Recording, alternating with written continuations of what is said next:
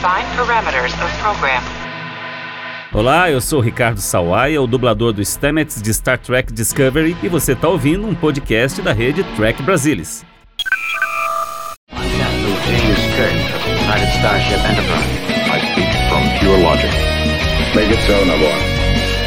You cannot deny me, Cisco.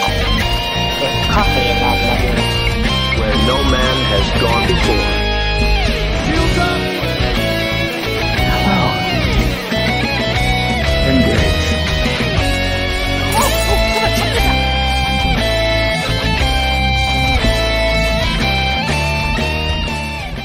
Olá você, seja muito bem-vindo a mais uma edição do Trek Brasilis ao vivo. Eu sou o Murilo Von Groll e hoje a gente vai fazer o arremate final da terceira temporada Star Trek Picard. E para fazer essa análise da temporada, nós temos aqui um time de estrelas do Trek Brasilis para fazer esse programa. Mariana Gamberger, fala Mari! Boa noite, pessoal. Um prazer estar aqui para falar sobre Picard com vocês. Com todo o seu garbo, elegância, beleza e genialidade, Carlos Henrique Santos. Muito obrigado pelas palavras. Boa noite. É um prazer estar aqui sucedendo e não substituindo a Lúcia, né? Porque não pode ser substituída, como diria Savik para Spock. Estamos aqui hoje para bater esse papo, né? Conversar um pouquinho sobre essa temporada, mais essa temporada de Star Trek e essa agradabilíssima companhia. É claro que eu estou falando da Mary e da Nive. Ô Carlão, ô Carlão, na verdade, aqui tirando a nível, tá todo mundo sucedendo alguém aqui, né? É, é o time reserva do- jogando hoje. Isso aí, Não, não é o é titular. isso aí. Entendeu? Me espalha. completamente desprestigiada né, hoje. Isso aí. né? Calma, já, Não, já- pelo contrário, Nívia, você que foi a ponta firme, É. entendeu? Tô brincando. Exato. Não, tô falando assim, E- todo mundo me abandonou, só vocês que são meus amigos de verdade que estão Isso aqui. aí. E, então, vai lá, prejudiciadíssima Nívia Dória. Boa noite a todo mundo, Mari, Carlos, Murilo, e não boa noite a todos aqueles que pularam no barco em cima da hora, tirando Madruga, que foi por um motivo Isso aí. bem Hoje, justificado. hoje é o dia que nós vamos mostrar a força do grupo aqui do Trek Brasil, entendeu? Nós não temos um time, nós temos um grupo, entendeu? É a força da união hoje. Enfim, gurizada, queria saber, começar perguntando para vocês, como vocês ranqueiam essas três temporadas de Star Trek Picard, assim? Porque, assim, ó, Picard pode ter sido algumas, muitas coisas. Unânime ela não foi. Ela divide opiniões, alguns vão puxar para cá, alguns vão puxar para lá. Eu queria saber o ranking de vocês dessas três temporadas de Picard. Começar bem sucinto, assim, não é para fazer, sabe, um livro sobre cada temporada, é só, tipo, o ranking. Começar pela Nívia, que é a nossa escritora do GDE de Picard aí. Bom, ah, na verdade deveria justificar, mas depois eu justifico então, tá? É, isso, isso. Sem justificação. O meu ranking seria a segunda, a primeira e a terceira, e depois eu justifico. Não estou. Não é por achar a terceira ruim. Mariana, É, da melhor para pior. pior, 3, 2, 1. É. Interessante A que vai ser bem, vai ser bem. Não, Assim, porque eu vou. não, vou- não vamos ter unanimidade aqui, Não. isso é interessante. Unanimidade não, mas eu vou parear contigo. A minha também é 3, 2, 1. Na verdade, assim, ó, é 3, 2, 1. Entendeu? É, É, exato, é- esse é o meu é. pareamento. Com a palavra agora. É, fazer o quê, né? Um, três, dois. Tipo assim, eu e a Mari esculachamos com a temporada, cara, é melhor. É a interessante, né? Vocês dois gostaram muito da primeira temporada, acharam a melhor, e eu e o Murilo achamos a terceira, e, e para nós a, a, Não, eu acho a a primeira é a pior. Ah, você gosta Ah, da é. primeira? É, É, eu segunda, gosto muito da primeira, segunda terceira. também. Eu gosto muito da segunda. Aqui, o Evandro aqui tá concordando com. Não, não tá concordando comigo, ele tá com a terceira, a primeira e a segunda. A Erika, assim, com a, com a ranking certo, que é o ranking meu e da Mari. 3, 2, 1. O, Certo. o ranking certo. O Curitibanos aqui tá com 2, 1, 3, entendeu? O Como o John. Nívia o ranking errado da Nívia, entendeu?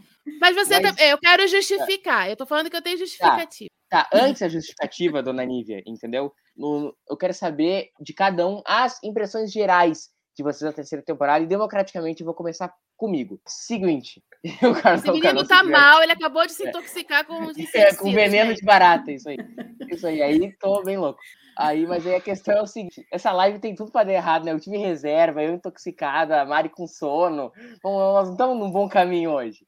Mas enfim, eu achei essa terceira temporada a melhor temporada de Picard, pelo simples motivo que ela me pegou no coração. Eu sou. Apesar de TND não ser minha série favorita de, de Star Trek, ali é Deep Space Nine segunda-feira, TOS na terça e volta para Space na quarta-feira, muda ali todo dia. Se é DS9 ou se é TOS. Mas TND, eu sou muito fã de TND. E eu nunca achei que eu poderia ver esses personagens de novo. Então, por essa questão de, de nostalgia e de eu acho que ela tá com o coração no lugar certo. Eu acho que por isso ela já arranca melhor. Uh, existe a crítica que faltou originalidade, do qual eu concordo, acho que a originalidade não é o forte dessa terceira temporada de Picard, mas não acho que deveria ser. Nós estamos aqui na décima primeira, não, uh, décima temporada com esse grupo, nós tivemos mais quatro filmes. Cara, original, não, não tivemos muito tempo para ser original. Eu acho que agora era a hora de contar uma história digna e muito mais digno foi Nemesis, por exemplo. Sabe? Era a aventura que eu queria ver. Eu não queria aventura com inventividade. Eu só queria ver uma aventura pipoca com os Borgs, com uma tripulação que eu amo. E por isso que essa terceira temporada é, é a melhor, na minha opinião. Depois a gente pode discutir também um pouquinho da primeira e da segunda ali na finaleira, porque esse não é só uma análise da terceira temporada, né? É o encerramento de toda essa era Star Trek Picard. Por isso, para mim, a terceira é a melhor. Mari, por que, para ti a terceira é a melhor? Uh, não é exatamente por uma questão assim de saudosismo com a nova geração, porque eu assisti muito pouco na nova geração, né?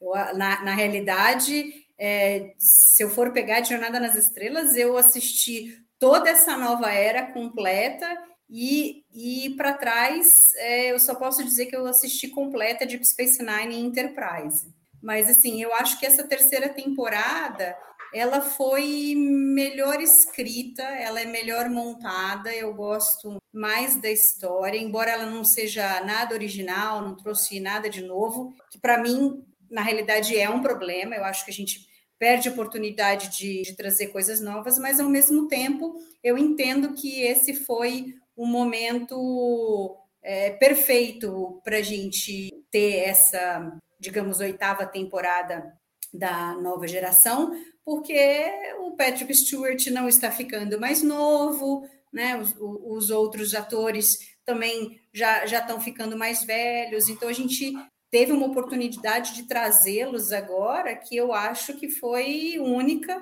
e também traz oportunidades para de repente a gente ter de outras séries isso daí a gente tem um pouco de Voyager aqui embora não seja o foco né então eu acho que isso foi legal a, a primeira temporada eu acho muito muito muito ruim eu até quero esquecer a primeira temporada, assim. É, eu acho que eles.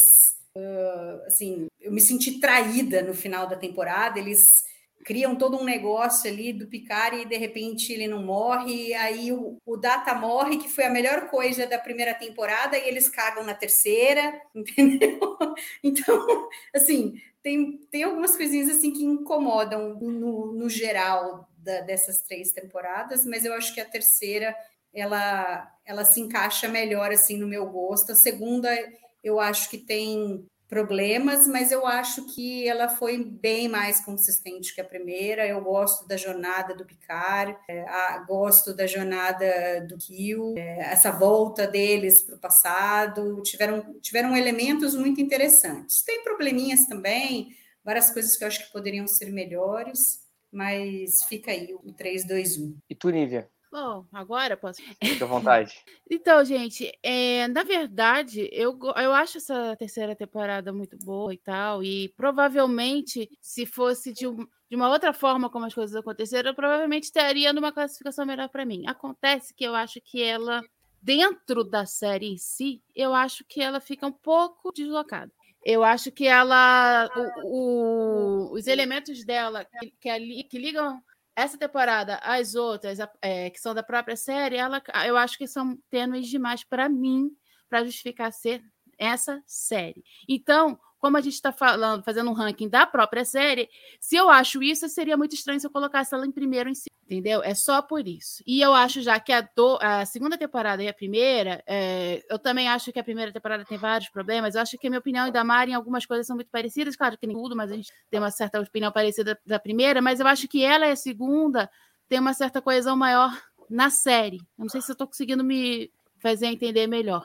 Eu acho que elas estão é, mais de acordo com um produto só. E essa terceira temporada, se ela talvez fosse uma uma, um, uma série de uma temporada só, uma minissérie, uma coisa assim, para mim ela funcionaria melhor, porque ela é boa em si mesma, mas quando eu coloco ela perto das outras, eu vejo que ela tá num tom diferente, tá deslocada, a, o que liga ela às outras é bem pouco, é bem tênue, e enquanto que das outras eu acho que tem uma ligação maior. É só por isso que eu coloco como a terceira ali no final. Eu não acho que ela seja ruim, mas eu acho também que algumas coisas que muita gente chama atenção, fala que é muito boa, que é muito isso, aquilo. Eu também acho que, uh, para mim, é, é, faltou algum. Em alguns lugares houve um exagero de tempero, no outros faltou um pouco de tempero e mas assim, se eu pegar os fatos em si, se eu pegasse e contasse para alguém me falar assim, olha, eu estou na dúvida se eu vejo a terceira temporada de Picar, eu simplesmente contasse a história, os fatos são muito bons e eu acho que eles fazem muito sentido para para a tripulação ali da nova geração. Mas ali no desenvolvimento eu em alguns momentos eu acho que faltou coisa, principalmente, por exemplo, no Data, que é um personagem que eu sempre gostei, mas alguma coisa ali eu achei que é perfeito o negócio, de, é, como termina, mas como eles mostram isso, tenho meus senões.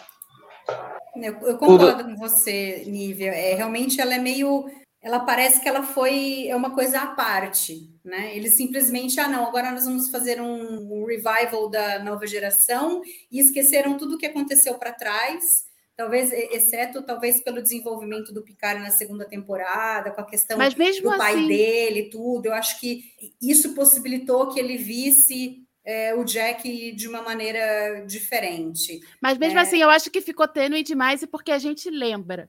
Sim, mas sim. não é outra série. uma coisa Mas- tão. É, é outra É. série, é outro produto, É. Mas mim. por outro lado, outra assim, eu vejo assim, a primeira e a segunda eu não tenho vontade nenhuma de, de reassistir. A terceira, eu, eu assisti aos episódios e falava, eu quero mais, quero mais, o que, que será que vai acontecer É, na é, semana que exato. vem e tal. Então, eu, eu fico mais com esse sentimento, entendeu? Embora ela seja uma coisa deslocada, para mim fica o sentimento de que, de que eu tenho vontade de ver de novo. Então, Então, gente, mas o que eu tô mim, falando- ela, ela é, nesse sentido, ela é melhor, né? Então, é, mas é o que eu tô falando, gente. Eu tô, é que a gente, tá, a gente fez um ranking das séries. E eu tô Uhum. justificando porque que para mim ela fica por última, porque ela fica à parte. Para mim ela é uma outra coisa. A primeira e a segunda são uma série e essa para mim é a parte, mas eu não tô dizendo que ela é ruim. E essa coisa dela realmente te dá vontade de continuar vendo. Mas ao mesmo tempo, ela parou e se eu não tivesse escrevendo G10, eu não sei se eu estar com vontade de rever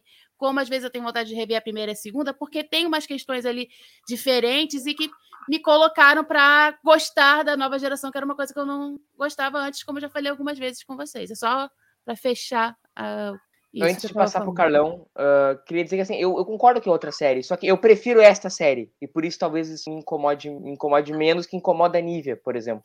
Mas assim, Sim, mas eu só tô falando que é, é só Não, outra sim, eu tô- série. Então eu não posso colocar no mesmo saco que as outras. não, não, con- con- concordo, concordo, só complementei. Passar pro, pro Dr. Carlos aí a falar. Qual Ei, que era a pergunta mesmo? Ah, o Carlão boiadaço! O, era ah, impressão, impressão geral da temporada. Enfim, nem eu lembro a pergunta mais, fiz uma geral. Pois é, se Pressão você não geral, É, ranking. é, é. A volta contigo, Carlão. Não, tá bom. Então, assim, falando um pouquinho, é, vou usar aqui os argumentos aqui da nível para me justificar também. Quando a gente fala, primeiro que Picard não é, minha, não é meu copo de café, como diria nosso sábio filósofo Leandro. É, ele não é meu copo de café. É uma série, como toda série que tem um emblema de Star Trek, Jornada nas Estrelas, eu assisto sempre com, com expectativa. Cara, é uma série que assisti legal, provavelmente não, não, não verei novamente, sim que não. Quando eu falo que eu gosto mais da primeira temporada, não é porque ela seja boa, é porque ela tenta fazer alguma coisa diferente, tá? Ela tenta a, abrir caminhos diferentes, ela e a gente tem algumas coisas ali que hum, talvez não fosse, não, tem, não tivesse sido meu, o melhor desenvolvimento, mas tem uma relação interessante. É, a gente começa ali com a questão dos romulanos, tem a questão dos sintéticos, tem uma série de elementos que foram colocados ali eh, naquela primeira temporada tem um sabor diferente daquilo que a gente estava acostumado no ambiente de Star Trek. Isso eu acho sempre positivo. Foi assim que nasceu a série clássica, foi assim que nasceu a nova geração, tentando ser diferente da série clássica. Foi assim que nasceu Deep Space Nine, tentando ser diferente da nova geração e, Deep, e da série clássica. Então, acho que é isso que a temporada, a primeira temporada tem de positivo. Assim, e aí eu acho que isso não, não, não, não desceu bem as pessoas não curtiram, não gostaram, entendo quem não tenha gostado. E, a, e aí vem a segunda temporada. A segunda temporada são os caras, para mim, olha, não deu certo, copia, mas faz diferente. Vamos tentar fazer alguma coisa aqui que agrade aos fãs. E aí tentaram. A, a segunda temporada, para mim, ela, ela é a mais complicada, porque é uma temporada que, na minha opinião, ela, ela, ela tenta é, é, é, a, trazer elementos de jornada conhecidos mas ela não é mas de uma certa forma disfarçada. A terceira temporada ela abraça isso. Ela viu que a segunda deu certo, agora vamos abraçar. E aí traz, sem assim, nenhum constrangimento, todos os elementos que é, consagraram essa, essa terceira temporada para quem curtiu. Então, eu acho normal e, e perfeitamente é, compreensível essa desconexão, porque acho que a primeira temporada é, é, uma, é uma aposta, a segunda é uma negação da primeira, e a terceira é a confirmação da segunda. É, posto isso, né, embora eu seja uma das pessoas que veja na terceira temporada essa falta de ambição de propor qualquer coisa nova, qualquer coisa diferente, nada é novo, tá? Eu acho que isso não pode ser considerado uma, um problema, uma falha, porque em momento nenhum isso foi prometido. Né? Desde o momento que se anunciou a terceira temporada de Picard, se anunciou que seria a, a, a jornada final de uma, de uma nova geração, da, da nova geração. Então, na medida que a temporada cumpre o que promete, eu acho que eu não posso é, reclamar disso. Né? E aí, dentro dos seus termos, daquilo que é proposto, e para mim, a terceira temporada, ela conversa muito pouco com a primeira e com a segunda. A primeira, a terceira temporada, ela conversa com a nova geração, a primeira, a sétima temporada. Então, quando eu vejo essa relação do Picard é, e, e essa dificuldade que ele tem em assumir a paternidade, e em algum momento essa, essa, essa alegria de descobrir que ele tem uma descendência, isso me remete a um episódio em que o filho, em que o sobrinho dele morre. E ele, olha, eu achava que o meu sobrinho ia ser a minha descendência. E ali ele tem aquele impacto de que, bom, agora eu não tenho mais ninguém, como é que fica isso? Eu não vou me estender aqui em detalhes, mas essa terceira temporada ela conversa muito pouco com a primeira e com a segunda. Tá? Tanto que esqueceram de Zorak, esqueceram dos Borgs. A segunda temporada o pessoal foi matando e foi deixando quem podia deixar pelo caminho. Eu temi pela Raf, achei que a Raf ia ficar pelo caminho também, porque eles foram tentando se livrar de tudo que remetesse à primeira e à segunda temporada. Então, assim, por isso que é, eu, eu, eu, eu me diverti com a terceira temporada, tá? me diverti. Entendo é, quem considere a terceira temporada melhor, não vejo problema nenhum nisso. Acho que os elementos existem, mas dramaticamente, em termos de proposta, a primeira temporada ela tentava fazer alguma coisa diferente. Por isso que eu digo que eu, que eu tenho um certo carinho por ela. Mas, de novo, dentro daquilo que, a, que foi prometido, o que foi prometido para a terceira temporada foi entregue. Então, acho que disso a gente não pode reclamar. É, eu acho que é bem isso, porque ela faz exatamente o que ela se propôs a fazer. E, e, como vocês, vocês veem essa questão de dessa reunião da nova geração em termos de, dos personagens? A forma como eles foram apresentados ou desenvolvidos, ou alguns deles a falta do desenvolvimento, agradou vocês como a galera mais da antiga, não querendo ofender quem tá aqui na live, mas a galera que viu o de quando quando saiu. Então, como vocês como vocês veem os personagens dentro desse contexto? Vocês se agradaram Dá a volta ao contrário, agora começar pelo Cardão. Oh, bom, já que conversou justamente por mim, eu tenho uma série de críticas à, à, terceira temporada, mas eu considero justamente esses momentos os pontos fortes e os pontos altos da terceira temporada. É, revendo os episódios, acho que tem é, momentos que para mim são memoráveis. Então, uh, e todos eles estão relacionados a essa questão de solução ou, ou, discussão de, pequeno, de problemas, como é a, a, primeira conversa que Picard tem com a Beverly quando é, eles estão falando sobre a, a, o filho deles, né? Aquela primeira conversa que eles têm ali a bordo da, da Titan. É, a gente tem posteriormente a, aquela discussão, não uma discussão, mas uma conversa também é, tratando de dores ali da, da Diana Troy com Hiker. A gente tem também uma discussão, uma conversa é, da, do, do próprio Data com ele mesmo, né, com o Lore. É, então, assim, tem a, a, essa, a, o momento em que o, o LaForge ele vê as filhas dele em risco e ele balança entre a tomada de decisão que ele tem que tomar. Então são, são momentos, acho que foram para mim foram muito fortes e, e acho que foram muito fortes porque os atores trabalharam muito bem conseguiram trazer isso para a gente, pelo menos para mim, nesses momentos. E eu acho que esses momentos eles estão pouco relacionados à trama, mas são momentos, de certa forma, universais. Então, essa questão da discussão de, de paternidade, né, de um pai que descobre não sei quanto tempo depois é, que tem um filho, é, discussões de relacionamentos, essa importância que nós temos essa dedicação ou não com os nossos filhos, a família, a importância disso, são temas universais. Eles não são temas de Picard, não são temas de Jornada nas Estrelas, não são temas da terceira temporada, são temas que conversam, vão conversar com várias pessoas é, em, em, vários níveis, em, em, vários momentos diferentes. Então, esse, essas relações, esses pequenos núcleos, esses pequenos encontros que aconteceram ao longo da, da, dos dez episódios, para mim são momentos que eu, que eu gosto de rever. Esses momentos eu acho que são bem interessantes porque ele, eles são atemporais e são maiores que a trama.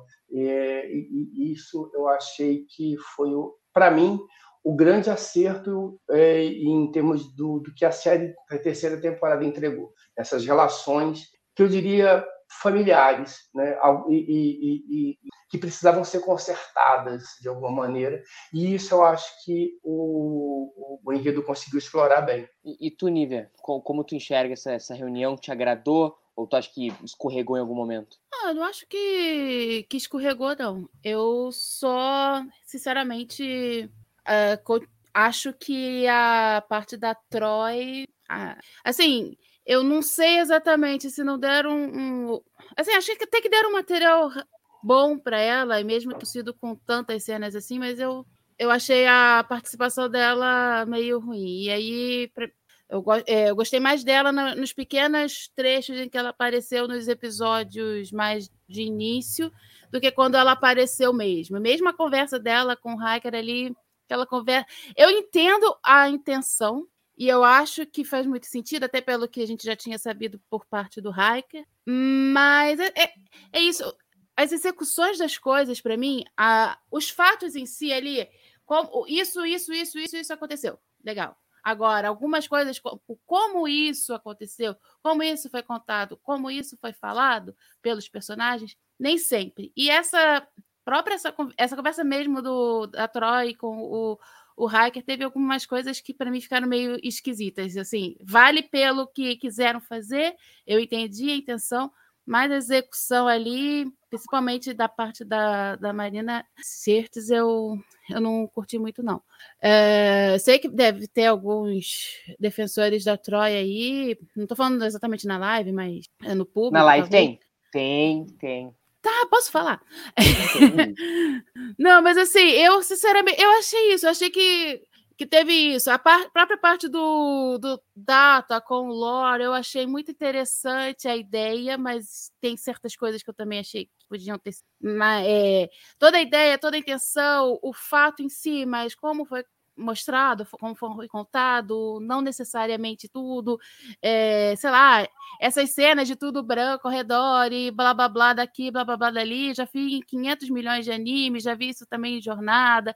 Tá, eu sei que é ali a parte da que tá acontecendo dentro da, cabeça do cara, que ele tá com você mesmo e tal, mas ou algo parecido, mas sério, eu já tô. É, é o tipo de solução que para mim já tá meio cansado. E que. É, e mesmo a parte do. Eu, eu queria ver mais o temperinho ali do lore no, no data, depois que ele consegue conciliar as coisas todas, e ele fica mais data do que os outros e tal. Mas eu queria ver ali uns temperinhos a mais, que eu acho até que o, o Aí o Brent Spiner, eu acho que ele ajuda mais do que o próprio. Não sei se o próprio. Sei lá, eu acho que, que ele mesmo traz algumas coisas, tipo. Um, é que é naquela hora que ele que o Data segue os instintos, vai na velocidade e tal, ele dá um sorrisinho ali que me lembrou um pouco o Lore, mas não é o Lore, é, é o tempero. É um pouquinho ali do. É essa interseção dos dois. E isso eu acho legal. Mas ao mesmo tempo, sabe? Essas pequenas coisas. O que eu achei que as cenas ficaram legais, mesmo que não tenha uma participação tão enorme assim. Por exemplo, o George, eu acho que ele teve um aproveitamento legal e as cenas dele, eu acho que foram de acordo. O, o Levar, ele, eu acho que ele também conseguiu fazer. É, ele não salvou texto, não coisa, tava, eu acho que foi tudo muito coeso ali. Ele com as filhas, ele com o Picard querendo proteger a filha, essa coisa toda. Eu achei que ele foi muito bom.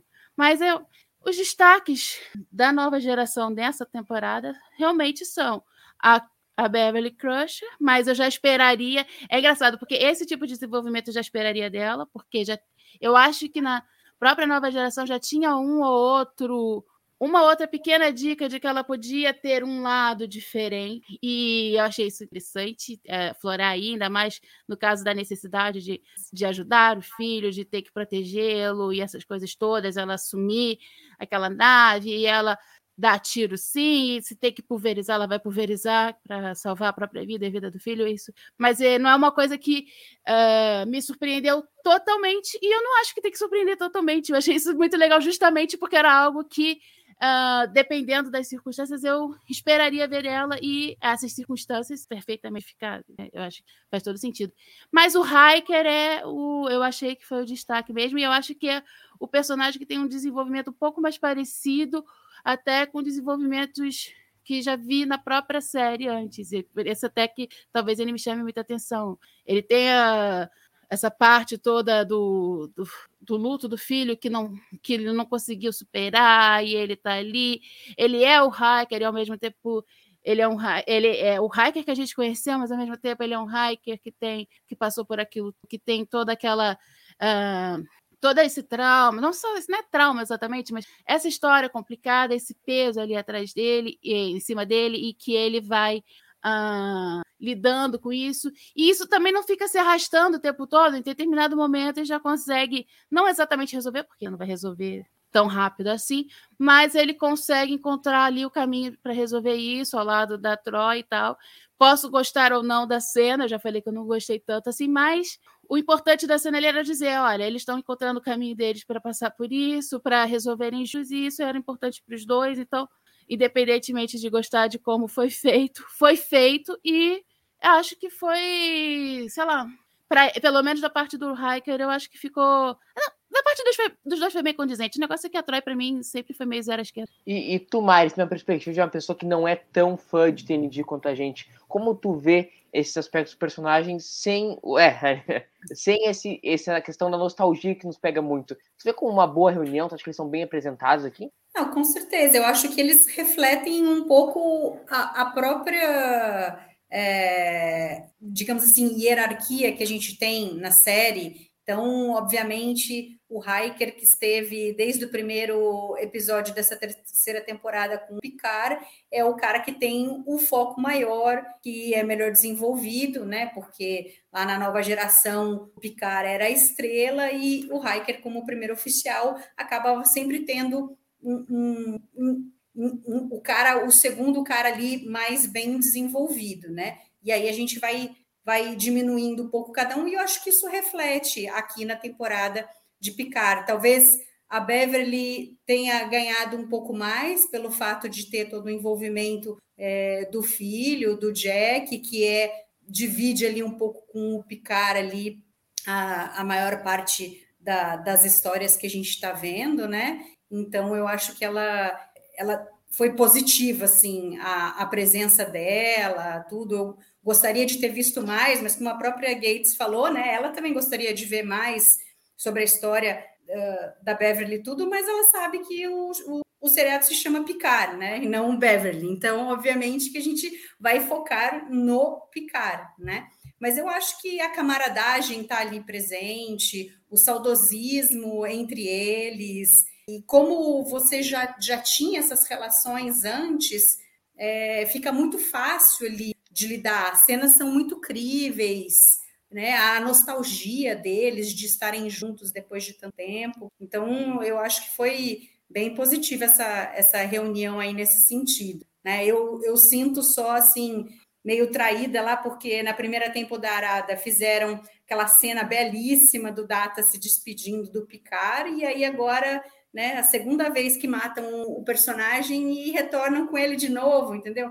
Pô, então aí meio que fica difícil de apreciar esse retorno do Data. Se eles tinham intenção de fazer essa reunião aqui, trazer todo mundo, obviamente que o Brent Spiner tinha que estar, tá, o Data tinha que estar, tá, né? Então, por que que mataram ele lá? Por que que faz todo um negócio lindo, maravilhoso para desfazer, entendeu? Então, você se sente traída ali, no, o roteiro não, não ajuda nisso, né? Porque o desenvolvimento do Data nessa temporada é, foi interessante. Ele agora, toda essa coisa dele, do lore, e que tem um pouco de todo mundo ali dentro dele, ele tem que conciliar isso, e tem umas cenas muito boas, e concordo com a Nívia que talvez fiquem melhor, porque o Brent Spiner manda muito bem quando ele faz né, é, melhor do que o próprio roteiro, assim, né? A cara dele, né, as expressões, foi bem interessante, né? E o negócio todo da família, é legal, assim, o Laforge com as filhas ali presentes, né? Que foi um tema que foi ao longo da temporada, o Picard com o filho, o Hiker com o filho perdido, a própria é, Raf, embora ela não seja né, do elenco da, da, nova geração, mas ela tinha ali um envolvimento do, com o ex-marido, filho que não queria vê-la, o neto que ela não, não, participava da vida dele, e que no final tem um payoff muito bacana. Então, essas coisas são legais. Eu gostei bastante do Worf, acho que aí é o que eu tenho uma ligação maior, mais efetiva, por conta dele é, ter estado em Deep Space Nine, né? Eu gostei bastante do Orf, ele tem umas sacadas assim, umas falas muito engraçadas.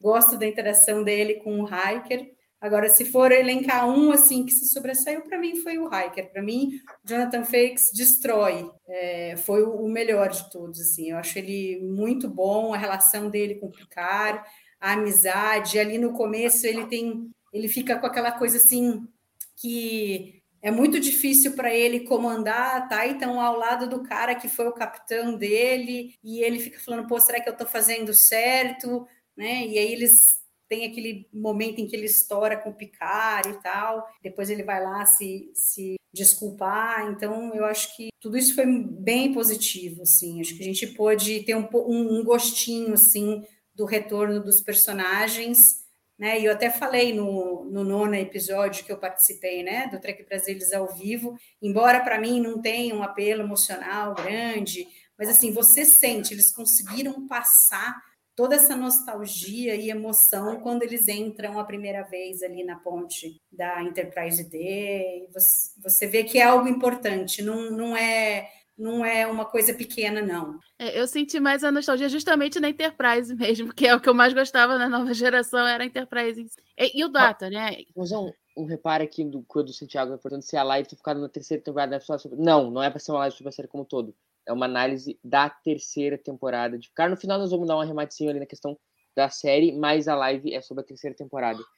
Eu ah, pegando... Tem uma coisa que o, hum. logo no início tinha perguntado sobre o Elnor, ele não morreu, gente. Ele voltou à vida no final da segunda temporada, tá? No início da live. Era melhor ter matado, né? Porque é, eu também acho que era melhor ter matado. Do jeito que ficou, para não usar ele aqui, era melhor ter matado. Mas, Mas acho que o questionamento foi tá vivo. porque, porque a Excelsior é destruída na guerra ali com os Borgs. Ah, mas não, ah, na nave não, não é falado, mas Aí não sabe se ele estava lá ou não, é, né? Não mas era a nave que ele estava, então. Se não falaram, a gente até é, vai depender da, vai depender do interesse do próximo episódio, do próximo, da próxima série. Sim. É, enfim. É indiferente. O... É, exato, é o... Enfim, a questão dos personagens, eu, eu, concordo muito com tudo que a Mari, e tudo que a Nívia, que o Carlão falaram. Eu acho que tem uma coisa que funciona bem, é os personagens. Acho que não tem nenhum muito fora do tom.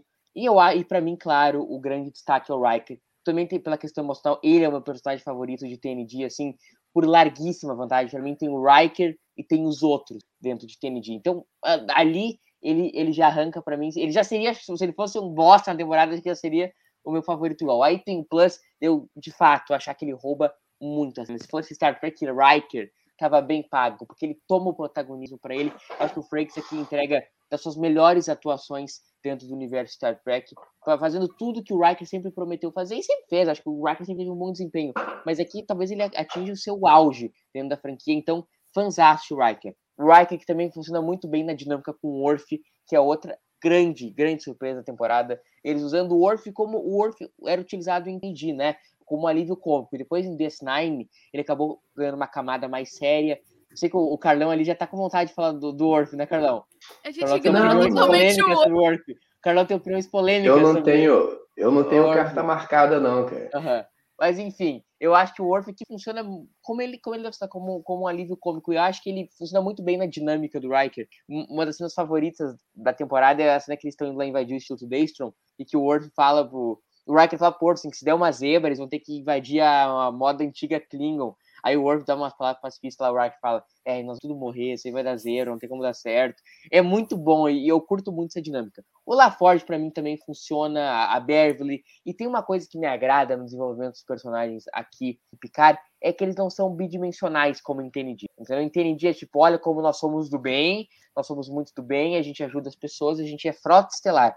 Aqui, a Beverly é uma personagem que tem várias camadas, o LaForge, eles mudam de ideia, eles, eles evoluem. E isso já de arranque me agrada demais a temporada. Então, assim, se eu tivesse fazer um pódio, eu faria um pódio com LaForge, Worth lá em cima, William Riker. Carlão, te agrada o Worth como alívio cômico da temporada?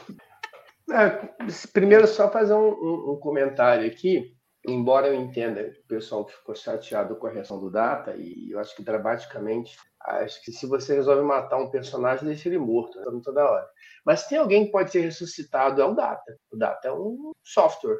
Tá? Então, no momento que você baixa o arquivo, o arquivo dele em qualquer lugar, você pode ressuscitar em qualquer momento. Então, assim, se isso é bom para a série, isso é uma outra discussão. A gente faz um outro TB ao vivo sobre isso. Mas o cara mais fácil de você justificar trazer de volta é o data, inclusive, desse, da, da maneira como eles fizeram agora, cara, quando ele volta, ele não tem né, as memórias de tudo que aconteceu desde né, Então faz todo sentido.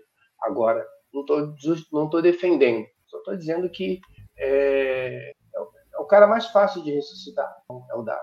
Voltando ao que você perguntou, eu, eu gostei muito do Off né, nesse, nessa temporada. É, a, a, a, primeira vista, sim, eu achei né, meio, meio fora de tom, mas eu acho que ele funcionava de uma certa maneira quando a coisa estava muito feia é, é, e às vezes é necessário você trazer um tom abaixo, né? Porque senão a gente. Jornada nas Estrelas sempre foi uma coisa alegre, né? Alegre no sentido de que a gente sempre acredita que as coisas vão, vão melhorar e principalmente nos, na, na, nas temporadas da série clássica e da nova geração e de Voyager também, é, como tudo se resolvia no, em, a cada episódio, né, você tinha uma pancada no começo, um desenvolvimento e no final você, ufa, tudo se resolveu. É, nesse modelo de desenvolvimento ali dessa novela de 10 temporadas, eu não digo novela de forma pejorativa, mas só uma observação de como a série é montada, não tem uma mensagem boa no final, né? Você tem no final da série, não no final do episódio.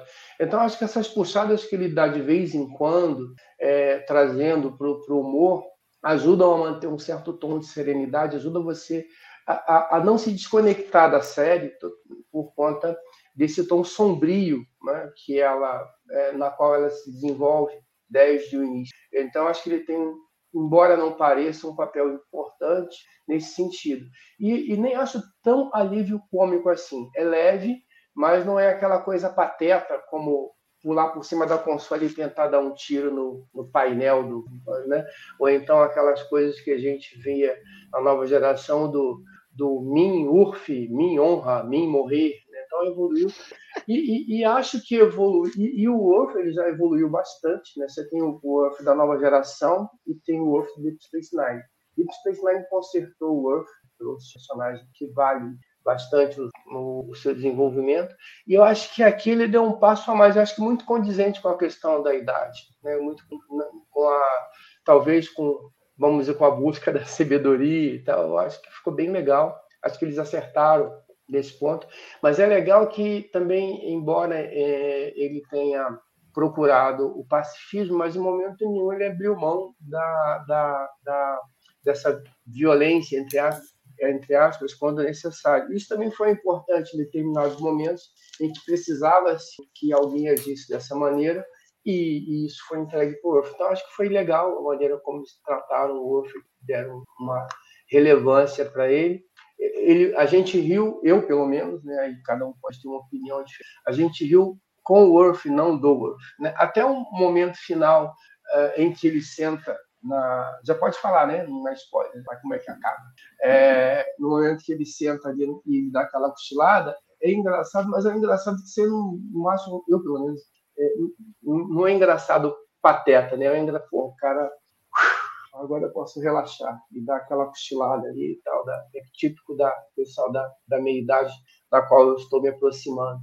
Então eu gostei bastante, eu achei bem, bem utilizado, é, embora né, não, não tenha assim, um, uma participação assim uh, que seja um grande elemento da trama, mas ele tem a sua importância e, e funcionou bem. Foi divertido ver o Wolf nessa terceira temporada. E tu, Mari, como, como Niner, como tu enxerga é, essa aparição do, do? Porque a gente tem o contexto do, do Worf entendi e DS9, tu tem mais a questão de DS9. Ele aqui, e DS9 ele é bem mais sério, né, Mari? Aquele, ele te aparece muito fora do, de como tu vê o personagem ou não te agradou? E... Não, eu gostei bastante do Worf. Eu acho que é aquela coisa, ele se tornou embaixador, ele tem que ter uma outra vibe agora para poder fazer a ponte entre os Klingons e a Federação. Então, acho que ele foi evoluindo ali. E foi o que o Carlão falou: a gente não ri do Orf, a gente ri com o Orf. Então, eu, eu gostei das cenas. Eu, eu sou daquelas bem críticas, assim. Eu não gosto quando a gente tem um personagem que é o escolhido para ser o alívio cômico e tá todo em cima dele. Na maioria das vezes, eu não gosto nem um pouco, mas eu não tive essa vibe da maneira como fizeram com o Orf, não. Eu estava sempre me, me divertindo com ele. E são parênteses do que o Carlão falou, meu problema com o Data não é a possibilidade, não é ser crível ele voltar, não. Obviamente que ele é o personagem que é o mais crível, né? Que é, a não ser que ele tivesse sido evaporado e todos os backups dele apagado, a gente não teria como trazê-lo de volta. Mas a questão é mesmo se sentir traída, que você faz uma coisa emocional com um fim, com um propósito, e aí de repente você desfaz aquilo e traz ele de volta. Né? Então, se a intenção era que ele estivesse presente, porque fazê-lo morrer lá atrás. Né? Acho que vê um pouco a falta, talvez, de um planejamento, ou então um dane-se. Ah, a gente mata ele, já matou ele uma vez, ele voltou, a gente mata de novo, tá tudo certo, ninguém vai reclamar e segue o bar. Eu acho assim, puxando essa questão do Datas, uh, que eles tinham que colo colocar alguma coisa pela privada. Eles tinham duas opções. Eu acho que a reunião do elenco de TND precisava do Data, não dá, não dá para faltar um cara. Não dá. E era realmente o encerramento do arco, não tinha. Então, entre colocar pelo vaso sanitário a, a reunião de TND e colocar o final da primeira temporada de Picard, apesar de eu gostar da cena da morte do Data, vão-se os anéis, ficam-se as mãos. Então, a opção de, de colocar o que pela privada, para mim, foi, foi a correta. E eu gostei de como, como foi feito. Como o Carlão falou, é, um, é uma questão fácil de fazer. Ele, o, o Daton, como o Carlão falou, é um software. Não é como se fosse tipo uma ressurreição mirabolante. Não dá pra fazer, o Daton é um sintético. Então, nesse ponto, não me pegou. E a questão de, de unir ele com lore ali, eu acho que deu uma camada muito interessante pro personagem. A gente vê um novo Data aqui, que, que no fim me agrada. E tu, Nívia? Uh, sobre quem? Sobre o Wolf ou sobre o Data? Data, Data, Data. Não, é... Eu entendo o que a Mari tá, principalmente pela questão do investimento emocional que a gente tem. Quando a gente assiste, a gente investe emocionalmente nessas coisas, então realmente você fica Uh, você pode se sentir traído. Eu não me, é, eu de início e eu falei isso mais de uma vez. Vocês sabem disso. É só voltar algumas lives que vocês vão ver isso. Que eu não queria que o Data voltasse, não sei o quê. Mas a maneira como eles fizeram, eu achei que foi tá ok, porque na verdade é um backup mais antigo do Data. Não é assim, vamos pegar de alguma forma é, é, tentar, é, tentar ressuscitar aquele, é, aquele backup que a gente tinha matado, porque tem que fazer a reunião. Assim, a gente não, eles não pegaram e desrespeitaram a vontade daquele data que se desenvolveu daquela forma. E, é, e daquela, e naquele data ali, ele também conseguiu de uma certa forma ter uma, uma certa experiência humana, apesar de não 100%. Ele nunca vai conseguir ser, ter a experiência 100% humana porque ele não é humano. E isso também é uma coisa legal eu acho isso bem interessante, e nem esse vai ter. E a gente já vê isso, eu acho que o Salvador falou muito bem na live anterior. Então, assim, eu não, eu não vejo tanto problema do, desse, do Data que foi ressuscitado, porque não foi um Data que tinha deixado explícito que queria morrer, ficar morto e acabou. É, tanto que ele fala que ele mesmo fala que é um outro, quer dizer, ele, é meio que eu nem conhecia que ser outro.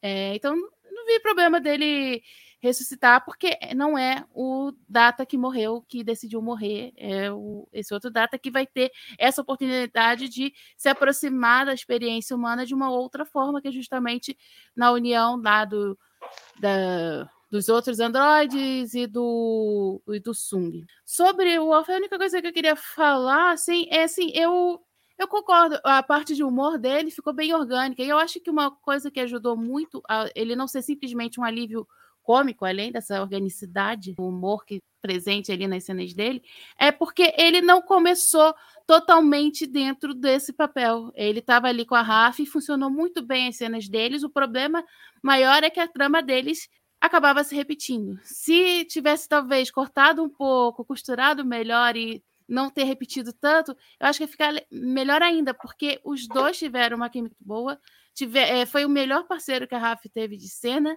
e tanto que, mesmo que eles tenham ficado um tempo razoável, não tão juntos assim, uh, não ali, porque o Wolf estava muito ali com a turminha antiga dele, né? A gente faz isso, aparece os velhos amigos, a gente acaba deixando os novos amigos de lado por um tempo. Mas ele ali no final foi lá falar com ela e foi bonitinho e a cena funcionou muito bem. Então eu gostei do Worf aí. Uh, mesmo também tendo alguns problemas na nova geração com o Worf, mas Deep Space Nine fez um, um favorzão para ele, fez o personagem melhorar muito, virar uma, um personagem mesmo. Ele antes era só, sei lá, um papel, uma função ali. Teve sim alguns episódios legais, mas Deep Space Nine melhorou isso e os filmes e, e, nos filmes, ou em algum filme, eu meio que misturo algumas coisas dos filmes da nova geração. Não ficam tão. Tirando a trama principal, certa, os detalhes às vezes se perdem, mas eles também, eles, para mim, os filmes perderam também um pouco ali do, do Worf. Que, do que ele tinha se tornado legal. Então, e só que assim, eu não consigo, eu ainda não como eu tô tendo que rever Deep Space Nine, nem posso falar muito se eu vejo o Wolf de Deep Space Nine no, nesse agora. Mas eu acho que ele foi bem empregado, porque também não ficou uma coisa comprometedora. Ninguém falou, sei lá, do tipo, Dax e ele, ah, não, nunca vi na vida. Ia ser esquisito. Então não foi nada. Não teve nada muito explícito, ficou parecendo que ele se esqueceu do tempo que ele passou. Né? Eu que teve só... de explícito, ficou explícito, que é a questão do Odo, né? E dos metamorfos. É, foi legal. Só é, é metendo um pouquinho a colher nesse, nesse assunto de novo, assim, e, e, e, viajando muito, tá? Quem quiser me xingar, pode xingar. Mas, é, voltando nessa questão do data, essa, essa, esse momento né, é, em que o data e o Lore estão ali degladiando para saber quem vai ser é, é, quem vai se sobrepor ao outro, e na verdade a gente acaba não havendo uma, uma supremacia, mas uma, uma, uma noção, com muito boa. É, primeiro tem uma questão psicológica aí que, que vale, é, que é essa questão do, até que o Murilo comentou, dos personagens, do bem e do mal, e, e de como é que essas duas coisas estão presentes na gente o tempo todo. Né? E aí a gente olha para o Data sempre como o cara do lado bom da força, o Lore do outro lado, quando na verdade essas coisas elas estão em conflito com a gente o tempo todo. E é, é, o episódio ele, ele, não resolve isso, mas ele aponta isso. É uma discussão que a gente pode levar para o travesseiro depois que acaba de assistir a série, né? Como é que isso funciona?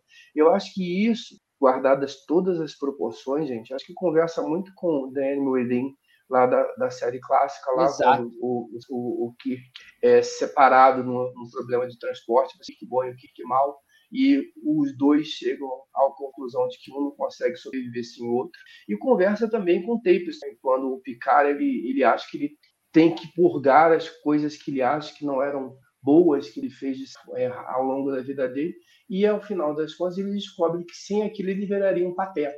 Né? Então, assim, uh, pateta, eu estou exagerando, né? só para chamar a atenção. Ah, inclusive, gente, vocês já deram like?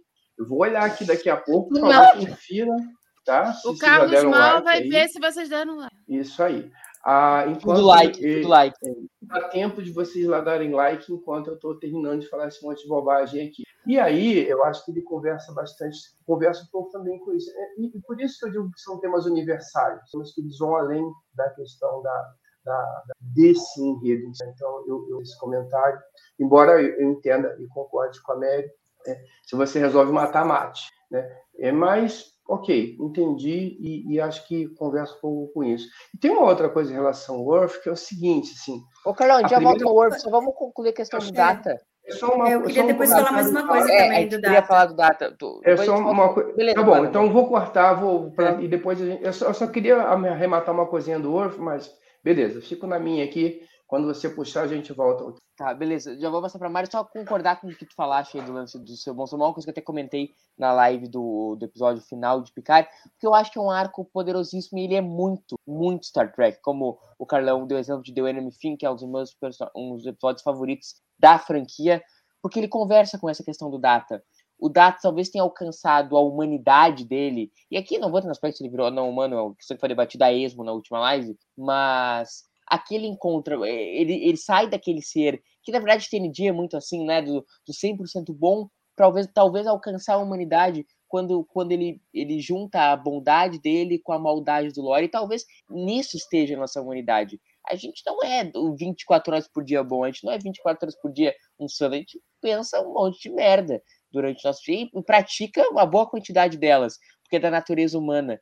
E, e, o, e o Data adquire essa natureza nesse, nesse, nesse, nessa série, e, e talvez ele não fique uma pessoa melhor, mas talvez ele fique mais humano. O que, tu acha disso, Mari, e o que tu queria comentar do Data? É, então, esse é um gancho muito bom que vocês foram perfeitos nisso, porque o que, que a gente vê? O Data, a procura do Data sempre foi é, se aproximar a um humano. Esse sempre foi o desejo dele. E aí, nessa terceira temporada, com essa ideia de juntá-lo com o Lore, com o Song, com, com o B9 ali, é, criou-se uma possibilidade dele alcançar aquilo que ele almejava. Só que o planejamento dos caras é muito ruim, gente, porque lá na primeira temporada eles venderam que o Data finalmente conseguiu alcançar a sua humanidade ao morrer, porque é, é, o que é mais humano do que você morrer, né? Em comparação a ele que era um computador, entendeu? Então eles venderam uma coisa ali, né? Te fazem você, né? Tem o investimento emocional com isso daí e agora eles mudam completamente. Ah, não, agora a gente quer que na realidade ele continue vivo e a gente cria uma outra história legal aqui para isso. Então nesse sentido é muito ruim, né? Que faz você não aproveitar, você você é, desgostar de algo que você gostou e não aproveitar 100% algo que poderia é, ser muito interessante. E é, É, isso, coisa, Eu concordo. Posso falar falar. uma coisa? Claro. A única, eu só acho é, que para não é defender de verdade, eu concordo com de muitas formas, mas eu acho que também o, uma parte legal é mostrar que você tem várias facetas de, uma, de alguém ser mais humano. A morte é uma delas, foi a forma como aquele data é mais humano, e esse data tem essa outra forma que é juntando essas outras personalidades aí dos androides, do e tal. Então eu achei interessante isso, assim, é, foi é, de juntar a malícia, a maldade do, do Ló, mas ao mesmo tempo também a questão dele ter sempre vivido os sentimentos, apesar de uma forma violenta e às vezes não da melhor forma que a gente gostaria de viver os nossos sentimentos, mas que também faz parte de nós, com o Data como ele era, com a, aquele jeito, vamos botar assim, mais ingenuidade, uma pureza, uma coisinha assim do B4, que ele era mais atrasado, Idiota. a gente sabe disso. É, mas isso, mas é, ele era mais na verdade o simplório. Eu, eu, ele trazia mais essa questão, essa imagem da, da ingenuidade, da, de ser simplório, de não ser tão desenvolvido quanto os outros. Então eu acho que tudo isso está ali dentro dele. Né? E, mas o principal embate era com o Lore, que era o Nemesis, né? era o contrário. Então eu acho isso interessante. Eu acho que foi só. É, quando eu é, para eu não odiar o que eles fizeram, para não ficar com esse dilema que a Mari traz, eu racionalizei dessa forma. Não, a primeira temporada me mostrou uma forma do data ver humano e funcionou para aquele data que viveu aquelas experiências e para esse data que estava que, que, ficou parado muito tempo e voltou e agora estava ali teve essa uh, confronto tão íntimo com o Lore, funcionou dessa outra forma. E também encontrou uma humanidade diferente e uma humanidade que não precisa simplesmente morrer, deixar de existir, mas que ele pode usufruir por mais um tempo para aprender mais ainda. Era só isso que eu ia falar, desculpa. Não, não, tranquilo. É, eu queria, voltando um pouco do que a Mari falou, era que eu acho que, concordo muito, que faltou planejamento. Eu acho que faltou na primeira temporada enxergar o óbvio que a terceira temporada ia ser isso aqui e não Gente, matar o dá Tata. licença. Eu não tenho, é, é, não sei, eu posso estar falando uma imensa bobagem, provavelmente estou falando. Mas eu acho que não faltou, assim, primeira temporada, vamos fazer isso. A gente não deu certo, não gostaram. Vamos, vamos reescrever tudo. Ninguém, quando fizer a primeira temporada, eu não acredito que estavam pensando nessa terceira. Essa terceira foi uma resposta à primeira e à segunda. Fi- Fizemos a primeira. Pô, tentamos fazer um negócio desse jeito. Pô, não deu certo. Vamos para um outro caminho. Ó. Tentamos e deu certo. Então vamos abraçar. Então, assim, desculpa, posso estar falando. É é uma, é uma suposição baseada em puro achismo, em absolutamente, como diz o, o, o Gustavo, vozes da minha cabeça, e é verdade nesse momento, que é o seguinte: para mim, a terceira temporada ela surge do não deu certo, apaga. O que, que a gente. Não vamos fazer isso, não. Vamos fazer outra coisa. Tá? Então, eu não acho que houve planejamento, não. Mas assim. não é teve, um- não teve mesmo. Foi falta eu de acho, planejamento. eu, eu acho assim, a terceira temporada nasce do que? Tentamos fazer um negócio diferente, não deu certo, vamos fazer o que o pessoal quer. Vamos entregar ao pessoal. O que, que o pessoal quer? Queremos é, é, todo mundo junto, querer Enterprise. E aí foi se torcendo tudo, e aí, assim, o- é, é, foi se torcendo. A, a análise da terceira temporada, para mim, passa por aceitar isso. Qual que é a proposta da terceira temporada? Vamos juntar a nova geração para fazer uma. E esquece tudo, não interessa o, que foi feito antes. E aí você escreve certo por linhas tortas. Simples assim.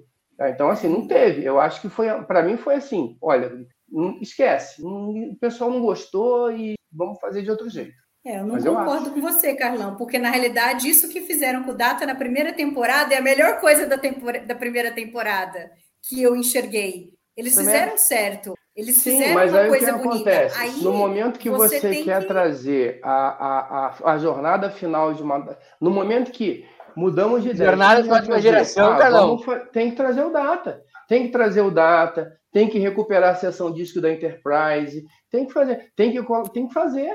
Então, assim, aí é- é- essa é a premissa. A premissa é, gente, a gente tem que colocar no final, tem que acabar todo mundo na ponte da Enterprise. O que, e, e- e é só a tripulação antiga. A RAF vai ficar na, na, na, na, na A TIE, Sirena. a Seven vai ficar na TIE, vai ficar todo mundo lá. A gente vai. Ó, o que nasce dessa premissa? A gente, no último episódio, tem que estar a tripulação original na ponte. Escreve de trás para frente para chegar aqui. Simples assim. Exato, mas o próprio Matalas falou que a temporada foi escrita num esquema tipo assim: o que, que nós queremos ver? Depois que a gente sabe tudo que a gente quer ver, a gente escreve o, que a gente quer Mas ver. aí, é, aí, é, é- aí é, é, é é ruim, né? Não, é ruim, mas, Mari- é, es- é uma escrita ruim, em que você escreve uma coisa, você acha que ela é boa, e aí você joga fora e apaga tudo e Tá, começa tudo de novo, entendeu? Então, é, é ser ruim mas- para mim, isso mas, é, é não ser competente em termos de. Pois você, você tem que pegar aquilo que você fez e fazer o melhor daquilo, dali para frente. Mas né? a pergunta não que eu te simplesmente faço, Mari, apagar aqui e começar de novo. a pergunta que eu te faço: tu acha que dava para fazer essa reunião sem o Data? Não, a, a besteira foi lá, na primeira Exato, temporada fazer exato. morrer. Ou então, ou você assume que você fez besteira e, e desencana e bota ele de volta, e aí, e aí as pessoas vão se sentir traídas, como eu me sinto traída com, com a primeira temporada e nessa terceira temporada por conta disso. é, ou então você assume que você e, e mantém aquilo que você fez, né? E traz o data de alguma outra forma, sei lá, mas não, mas não ele de volta vivo, entendeu? Então assim, é ruim, é escrita ruim para mim isso daí. Eu também acho. Você Também jogar acho. fora e, e fazer, Concordamos? entendeu? É, Eu acho Mas muito complicado você ter uma temporada que tem uma premissa totalmente muito própria. Assim, porque ela é uma temporada dentro de uma série. Então, é, isso é uma coisa complicada. Então, assim, até entendo essa questão que o Carlos falou, do que vocês estavam falando que é falta de planejamento, e falou que não concordava exatamente, porque teve esse tipo de planejamento aí, não sei o que, tal, tal. Mas eu acho que o problema foi, eles tinham falado que iam fazer uma série de três temporadas, então tinha que ter um planejamento para fazer uma, uma série de três Claro. temporadas. E se quisessem fazer uma reunião da nova geração, perfeito, ótimo, maravilhoso. Você pode até botar na cronologia onde você quiser, antes daquilo que você já tinha feito ou não. Eu acho que o problema é, o problema é esse também, assim, do tipo, teve um planejamento, mas foi um planejamento para uma para essa temporada isolada, não se levou em consideração outras coisas, não teve um planejamento de série. E é isso Exato. que é dá isso- essa desconexão, e é esse o problema sério que tem aí e que, e que para mim, por exemplo, coloca essa série, eu coloco ela em último simplesmente porque ela para mim não tá dentro da série em si, porque não é uma Apesar, série. É, apesar de eu achar a melhor temporada, eu vou concordar com ele. Tem duas temporadas de Picard e um oitavo ano de TNG, que pra mim, já, repi, já repeti, não é um problema, mas é um fato, entendeu? Uhum. A gente, tanto que a gente esqueceu, tipo, Rios, Elnor, e pra mim não é um problema, não, não, derramei uma lágrima de não ver o Elnor. Mas ao mesmo tempo, entendeu? até poder, eu, eu até vi algumas cenas que eu ficava assim, poxa, até que aquele personagem ali de Picard não ia ficar tão ruim se tivesse nessa situação aqui. Só que tiveram que minar todo mundo porque teve que trazer o pessoal todo da nova geração e provavelmente não sobrou dinheiro. Eles também não conseguiram é, planejar porque eram personagens de outros caras que estavam naquilo dali antes. O, o problema é que fosse. Mas eu acho que algumas coisas até daria para trazer com elementos de picar e eles jogaram fora. E aí fica esquisito porque tá levando ali Star Trek picar no início do negócio. Tá como temporada 3, não tá como temporada Uhum. própria. Não, e Isso vamos é um pensar problema. que são três temporadas de 10 episódios cada uma. Não são temporadas de 26 episódios que duravam um ano inteiro e que você era muito difícil você planejar as coisas. Aí eu vou fugir um pouco do tema e vou fazer só uma observação assim, um- uma comparação com Deep Space Nine. Assista o emissário e assista What You Leave Behind.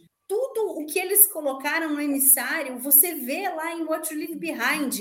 A coisa se desenvolveu ao longo das sete temporadas. Aí eu digo uma coisa: qualidade da sala de roteiristas. Os caras pegavam aquilo que eles faziam, muitas vezes eles jogavam um monte de informação e que talvez eles não sabiam se eles iam usar ou não, se ia ser boa ou não, mas eles eram capazes de pegar tudo aquilo que eles colocaram e trabalhar da melhor maneira possível. Pô, a gente colocar essa informação lá atrás, vamos usar agora ela e vamos fazer. Não vamos jogar fora aquilo que a gente fez. Mas aí, Mary, Mas, você mas- tá pegando Deep Space Nine, que é um patamar lá em cima, e você tá comparando com uma temporada que foi escrita para agradar o fã. Exato. É E aí isso. tem uma, uma e, outra cara, é questão feito. aí. O que, que a gente quer? Tá? A gente quer o que da temporada? A gente quer reunião, a gente quer Enterprise D, a gente quer o barulhinho da Enterprise fazendo pim, pim, para agradar o fã da série clássica. É isso. Pô, mas, Mas mas beleza, será que assim, você não eu é vou me- possível eu- você eu- fazer uma série em que você faça o que o fã quer, trazendo é, elementos da nova geração, que você traga todos os personagens e escreva uma história boa? Você não Eu consegue acho Mas as duas história coisas? é boa, a terceira. Não, tu acha a história ruim, Mari? Tu acha a história ruim da terceira temporada? Ela é extremamente previsível, Não, ela sim, não tem nada é. original. O pouco de original que eles tentaram trazer, eles não desenvolveram, porque, por exemplo, a aliança do- dos transmorfos com os Borgs. Depois, depois que os transmorfos serviram ao, ao objetivo, que era os Borgs conseguirem borgificar todo mundo abaixo de 25 anos, eles foram simplesmente esquecidos, a gente nem sabe então, o que, que né, mas aconteceu aí- com Mas eles. só, assim, só, só pra concluir, Carlão, só pra concluir. Eu acho Entendeu? assim, ó. Fazer Deep Space Nine em, um- em uma questão era mais fácil fazer Picard. Vou dar um exemplo. Deep Space Nine nunca foi o grande produto de Star Trek, apesar de ser minha série favorita. Ela, em certo momento, ela era a série B de, eh, de TNG, depois Voyager virou a grande atração. Deep Space Nine, então assim, eles nunca tiveram a pressão do tipo, cara, eu preciso fazer um troço aqui pra ser um. Nada um disso. A Defiant foi introduzida porque o, é porque não tinha rede social da época. A Defiant foi introduzida porque o hater da época não, não pode ter Star Trek sem nave estelar. Aí meteram a Defiant no meio. Então, assim, não teve pressão, sim. Mas, teve, enfim, mas não é, foi uma pressão eu só eu queria, apesar de eu ter é, incendiado o negócio aqui, eu só queria. é, Aí eu, eu, eu assumo, erro meu, a gente voltar para a terceira temporada de Picard. Tem erro Ah. nenhum, não, Ca- Carlão. Não, é. é isso Ela não erra. A gente não a gente só a é. discussão. Pois é, não, Carlão, porque senão a gente acaba não Carlão vez avançando. ele- Deixa verdade. o Carlos justificar É, tá. porque ele acha que errou, gente. Então, lá. Agora, assim, por exemplo, eu acho, eu acho, eu acho, assim, e aí, Mary, o que acontece? Eu, eu, quando eu, de- eu olho para as três temporadas de Picard, eu tento procurar o que está de melhor dentro delas, tá? Então, assim, por isso que eu digo, eu prefiro a primeira, porque a primeira, para mim, é que tenta ser original. Eu não prefiro a terceira. Agora, a gente está falando da terceira. Dentro da terceira, o que, que eu acho que é bom, o que, que eu acho que é ruim? E eu acho que a terceira, ela entrega o que foi prometido. Tá? É bom? Tem gente que gosta, tem gente que não gosta. Tem gente que quer usar a mesma camisa todo dia. Se usar uma camisa diferente, a pessoa não vai se sentir confortável. Tem gente que quer ver o mesmo. Tem, tem fãs de Star Trek que por ele estava vendo o Kirk jogando lagar, papel, é, é, pedra de, de, papel no lagarto Gore até hoje. Então, eu não assim, teria problema com relação a isso. Também não. Tá errado? Não, não está errado. É, é, é, o gosto de cada um. Então, eu digo isso, sim, Zé. Eu não acho, eu, eu entendo a, a terceira temporada de, de ficar. Não verei de novo. Pelos mesmos motivos, é extremamente previsível, né? Assim, na verdade, se você parar para ver o primeiro episódio, ele já entrega quase tudo ali. Mas concordo com você, entendo o que você está falando. Mas eu, eles entregaram o que prometeram. Mas eu agora fico quieto aqui, vou até colocar no mudo de novo para o Murilo poder seguir a pauta. Não tem pauta, Carlão. Aqui é o time reserva, nós estamos to tocando de ouvido o baile Mas, assim, é, sei lá, eu acho que quando venderam a série ah, no início, eu tô falando da série, quando a gente ainda não sabia nada, não tinha visto, o que estavam falando é que ia ser uma série do Picard, que ela ia ser diferentona, que ela ia trazer isso e aquilo, tal, tal, tal. Então, e que seriam três temporadas. Então a gente esperava que seriam três temporadas diferentonas, esquisitonas, qualquer outra coisa, e que iam fazer alguma outra coisa com o Picard. E aí a gente teve duas temporadas que uma foi muito assim, a outra foi mais ou menos assim, mas ainda tinha algum climinha, ainda tinha alguma liga com a primeira, mesmo que não fosse maravilhosamente igual, eh, não era a mesma coisa exatamente, mas eu acho que dá para ver uma identidade entre as duas. E aí você tem a terceira, que saiu totalmente e nos entregou a nova geração. E não era isso a premissa da série, pelo menos não era isso que eles tinham vendido pra gente. Agora, a terceira temporada é fiel à própria premissa em si. Por isso que eu fico naquela coisa de ela não. O, o, o complicado de uh, da gente analisar a terceira temporada é justamente isso. Ela é, ela foge da série, mas ela funciona muito bem em si mesma. Então, eu, eu, sinceramente preferiria que ela fosse uma temporada à parte. Podia ser Star Trek The Last Generation. Podia pegar o nome do último episódio que a gente ia entender o trocadilho, que era pegar o pessoal da nova geração, mas como uma Last Generation, e a gente ia assistir. E, e Pronto, porque é, todo mundo tava. É, todo mundo. Não, até eu que não sou fã da nova geração, queria ver um final mais é, digno para eles, porque Nemesis foi Nemesis, né? Super atual e atualmente ruim. Então a gente estava querendo Mas ver. Mas é tema isso. atual, né, Nívia? Sim, é, atualmente coisas ruins podem ser atuais. É, tem uma coisa que o Edu Santiago comentou que ele disse que foi você que falou, Nívia. Sinceramente, eu não ouvi, que foi você. Mas ele comentou que você comentou que seria que se a gente considerasse a terceira temporada passando antes da, da, da primeira e da segunda, talvez fizesse mais sentido. E pensando, ah, talvez. Não, é, né? não, não, não, eu não é, falei exatamente é. isso. Eu falei só que talvez, por exemplo, se quisessem fazer essa temporada aí, fazer essa história, mas que fosse separada, ela poderia até se passar antes. Foi isso que eu disse. É, ela poderia se passar antes, é... poderia. Não, eu tava aqui só dizer, só dizer que a cronologia.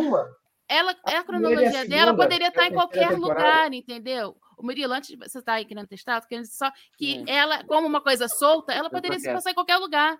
Podia ser antes da primeira, podia ser entre a primeira e a segunda, podia ser, sei lá, daqui a 855 mil anos, sei lá, clone de todo é mundo. É que eu quero pensar que, tipo assim, foi a jornada final do cara, agora ele tá em casa dormindo. Mas aí é que eu não consigo. Mas aí é a Como última jornada da nova geração, Bom. não é a última jornada da Picard. Eu não enxergo essa Picard, mas tudo bem. Mas assim, é, o que eu disse foi isso. E em alguns momentos eu realmente pensei, quando eu estava vendo a série, é, a temporada, antes da gente ver a conclusão e tal, tal, tal, com as especulações todas, que talvez se ela se passasse numa outra cronologia, para mim fosse melhor, mas era justamente por causa desse deslocamento que eu estou falando aqui. É porque ela estava deslocada da série para mim, entendeu? E como eu tinha investido muito na primeira e na segunda temporada, eu não gosto muito da primeira, mas mesmo assim a primeira me trouxe elementos que me fez rever a nova geração com outros olhos, ressignificar, passar a não detestar, ficar como eu detestava e que me incomodava, porque eu gosto de jornada, eu não quero detestar o capitão da nave da Enterprise. E na segunda temporada me fez ainda mais por causa do da jornada dele, da jornada dele do que tal. Uh, tem seus problemas, é óbvio. Nenhuma série é perfeita. Tem algumas que são quase, mas não é, são perfeitas. É quase, é quase né?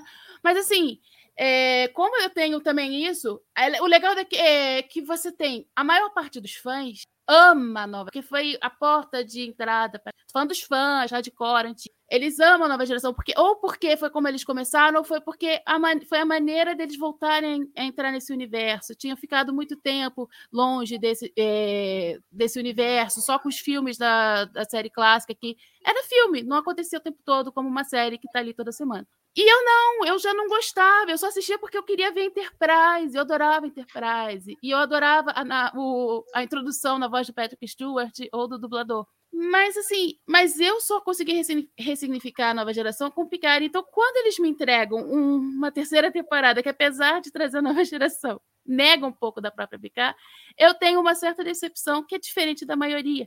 Mas isso não me faz ver como uma coisa ruim. Não é uma temporada ruim, mas é deslocada. E sim, ela poderia passar em qualquer cronologia. E é porque é a última aventura da nova geração, não é a última aventura exatamente do Picard. Eu acho que a última aventura do Picard poderia ser facilmente a da segunda temporada, por exemplo, que ele se resolve e que ele se aceita e tal. E aí você, mas é claro que você teria que costurar melhor algumas coisas para aí sim ele poder se reconciliar com o Jack depois dele ter se reconciliado consigo mesmo com o pai. Mas aí são costuras, teria que ter planejamento melhor, teriam que os escritores conversarem com os outros, os showrunners e várias coisas que a gente não está lá, a gente não tem dinheiro para isso, estão, então pra, o pepino é deles, não é meu. Pessoal, caminhando mais para o final, eu queria perguntar para vocês quais é o, o grande destaque para vocês dos personagens uh, dessa temporada, dos novos temporada. Uh, o que, que vocês mais curtiram e se vocês curtiram o desenvolvimento. E por que, que é o, o Leon Shaw é o melhor personagem da temporada?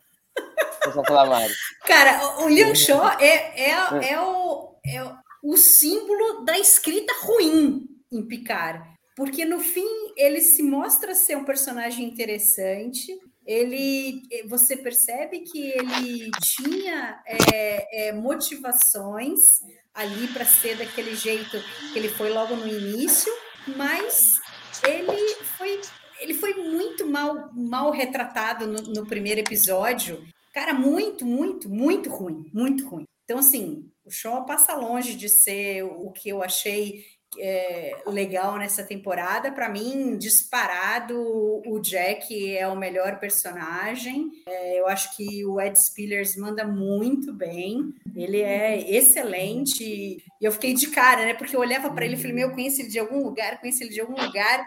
E aí, depois, mais tarde, sei lá, uns três, quatro episódios, eu fui olhar no MDB e vi que ele fazia um personagem em, em, Outlander, que por acaso é do Ronald Demore, excelente seriado. É, e eu falei, meu, não acredito, agora, agora deu o um clique de quem era. Mas eu gostei muito, muito dele, assim, é, dessa ele tem uma visão assim de médicos sem fronteiras, que é interessante, que acho que combina com a gente pensar que a federação é de um jeito toda certinha, mas fora da federação você tem milhares de outros mundos que ainda não estão ali e ele foi lá e estava tentando ajudar essas pessoas tal. Então eu acho que se vingar realmente, se sair a tal da série dele com a Seven, com a Raf e ali na Enterprise G, eu acho que vai ser muito interessante essa faceta dele, dele trazer esse lado de que ele viveu aí 20 anos trabalhando como médico sem fronteiras, totalmente fora da. Embora ele tenha tido né, uma, uma educação ali federada, quando, quando maior, assim, ele ajudando a mãe e tal. Então, eu acho que isso pode ser bem interessante. Gostei da, da química entre ele e a Seven, eu acho que deu muito certo e gostei ali dele com a Sidney também, foi legal. Tem os outros personagens assim, porque não, é, não dá para você desenvolver todos os personagens, não dá para você ver todo mundo. Então tem outros ali na ponte, né, que, que apareceram um pouquinho, mas é, é, é, é pouca coisa. Eu acho que na realidade o Jack é o personagem novo de maior destaque. É, acho triste a Raf de novo ter sido meio que colocada em escanteio.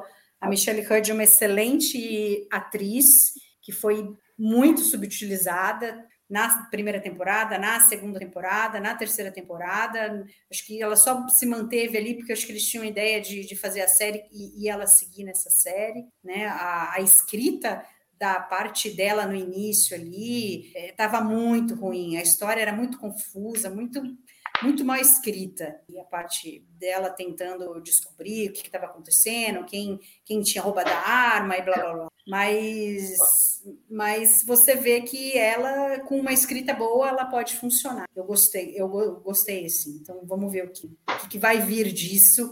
Se a gente finalmente talvez vai ter oportunidade de ver uma RAF melhor escrita. E acho que a Seven é a Seven, né? Assim, do, do pouco que eu também que eu vi de, de Voyager, que eu mais gostei no que eu vi foi foi a Seven. O melhor episódio que eu assisti de Voyager foi Someone Watch Over Me. Gosto pra caramba desse episódio. E acho que, assim, bem ou mal, apesar dela não ter tido muito destaque, eu acho que ela conseguiu se manter ali na primeira, na segunda e na terceira com, com mais consistência, com, com um crescimento, uma evolução da personagem. Eu acho que mesmo com, com pouca exposição, eles conseguiram escrever a Seven bem. Eu gostei até de como ela começou na primeira temporada e de onde ela chegou, né? Nessa, nessa terceira. Mas, assim, o destaque mesmo é o, é o Jack. Eu, me surpreendeu, assim, pelo pouco. É uma temporada só, dez episódios, é pouca coisa, né? Muita coisa acontecendo, é, muita exposição no cara, nos outros personagens mas eles conseguiram mostrar bem, assim. Eles... E tu, Carlão, quem tu, quem tu destaca do, das, dos ingressos dessa nova temporada? Ninguém. que isso, Carlão? Não, não significa que. Ao não, vivo de hoje, um abraço Não significa que foram todos horrorosos, não é isso. Você falou destaque. Destaque, ninguém. Assim, destacar o Shaw é um cara divertido porque ele tem um parafuso a menos. É, é muito. É, é, é, é, é um exemplo de como funciona a frota estelar. O cara tem um, é, tem um trauma que ele não conseguiu curar. E aí o que, que o frota estelar faz? Dá, uma, dá um comando uma nave estelar para ele. Então, assim, não faz nenhum sentido. Ele é divertido, é legal, é bacana. Uh, ele toma as decisões. Uh, Criou-se uma empatia pelo Shaw é, porque assim, ah, porque ele tomou a decisão, e todas as decisões que ele tomou, ele tomou certo, mas ele não precisaria ser babaca para tomar as decisões que ele tomou. Ele poderia tomar as mesmas decisões sem ser um babaca. E ele depois a gente descobre que ele é um babaca porque ele tem um trauma. Né? Inclusive, a, a, pegando no, no, ponto que a Mary falou, é o mesmo trauma que foram. Vamos criar um trauma, não vamos, vamos, vamos repetir o trauma do Cisco né? E aí a gente pega o trauma do cisco e a gente repete. É, copia, mas não faz igualzinho. É, copia, mas faz diferente. Então a gente copiou, fez diferente, legal, assim, problema nenhum. Eu não tenho problema nenhum. Eu não sou psicólogo, não sou psiquiatra, psiquiatra, mas acho que alguém pode carregar sim um trauma profundo por 30, 40, 50 anos, não problema nenhum. A questão é isso ser conhecido, porque era conhecido tanto que a Vadik, logo no episódio que ela aparece, ela já comenta com alguém com seu perfil psicológico, quer dizer, ele tem um problema, aí o que, que a Frota ela faz? Aquela que você adora, o Murilo, dos almirantes, dá uma nave pro cara. É óbvio que o cara vai.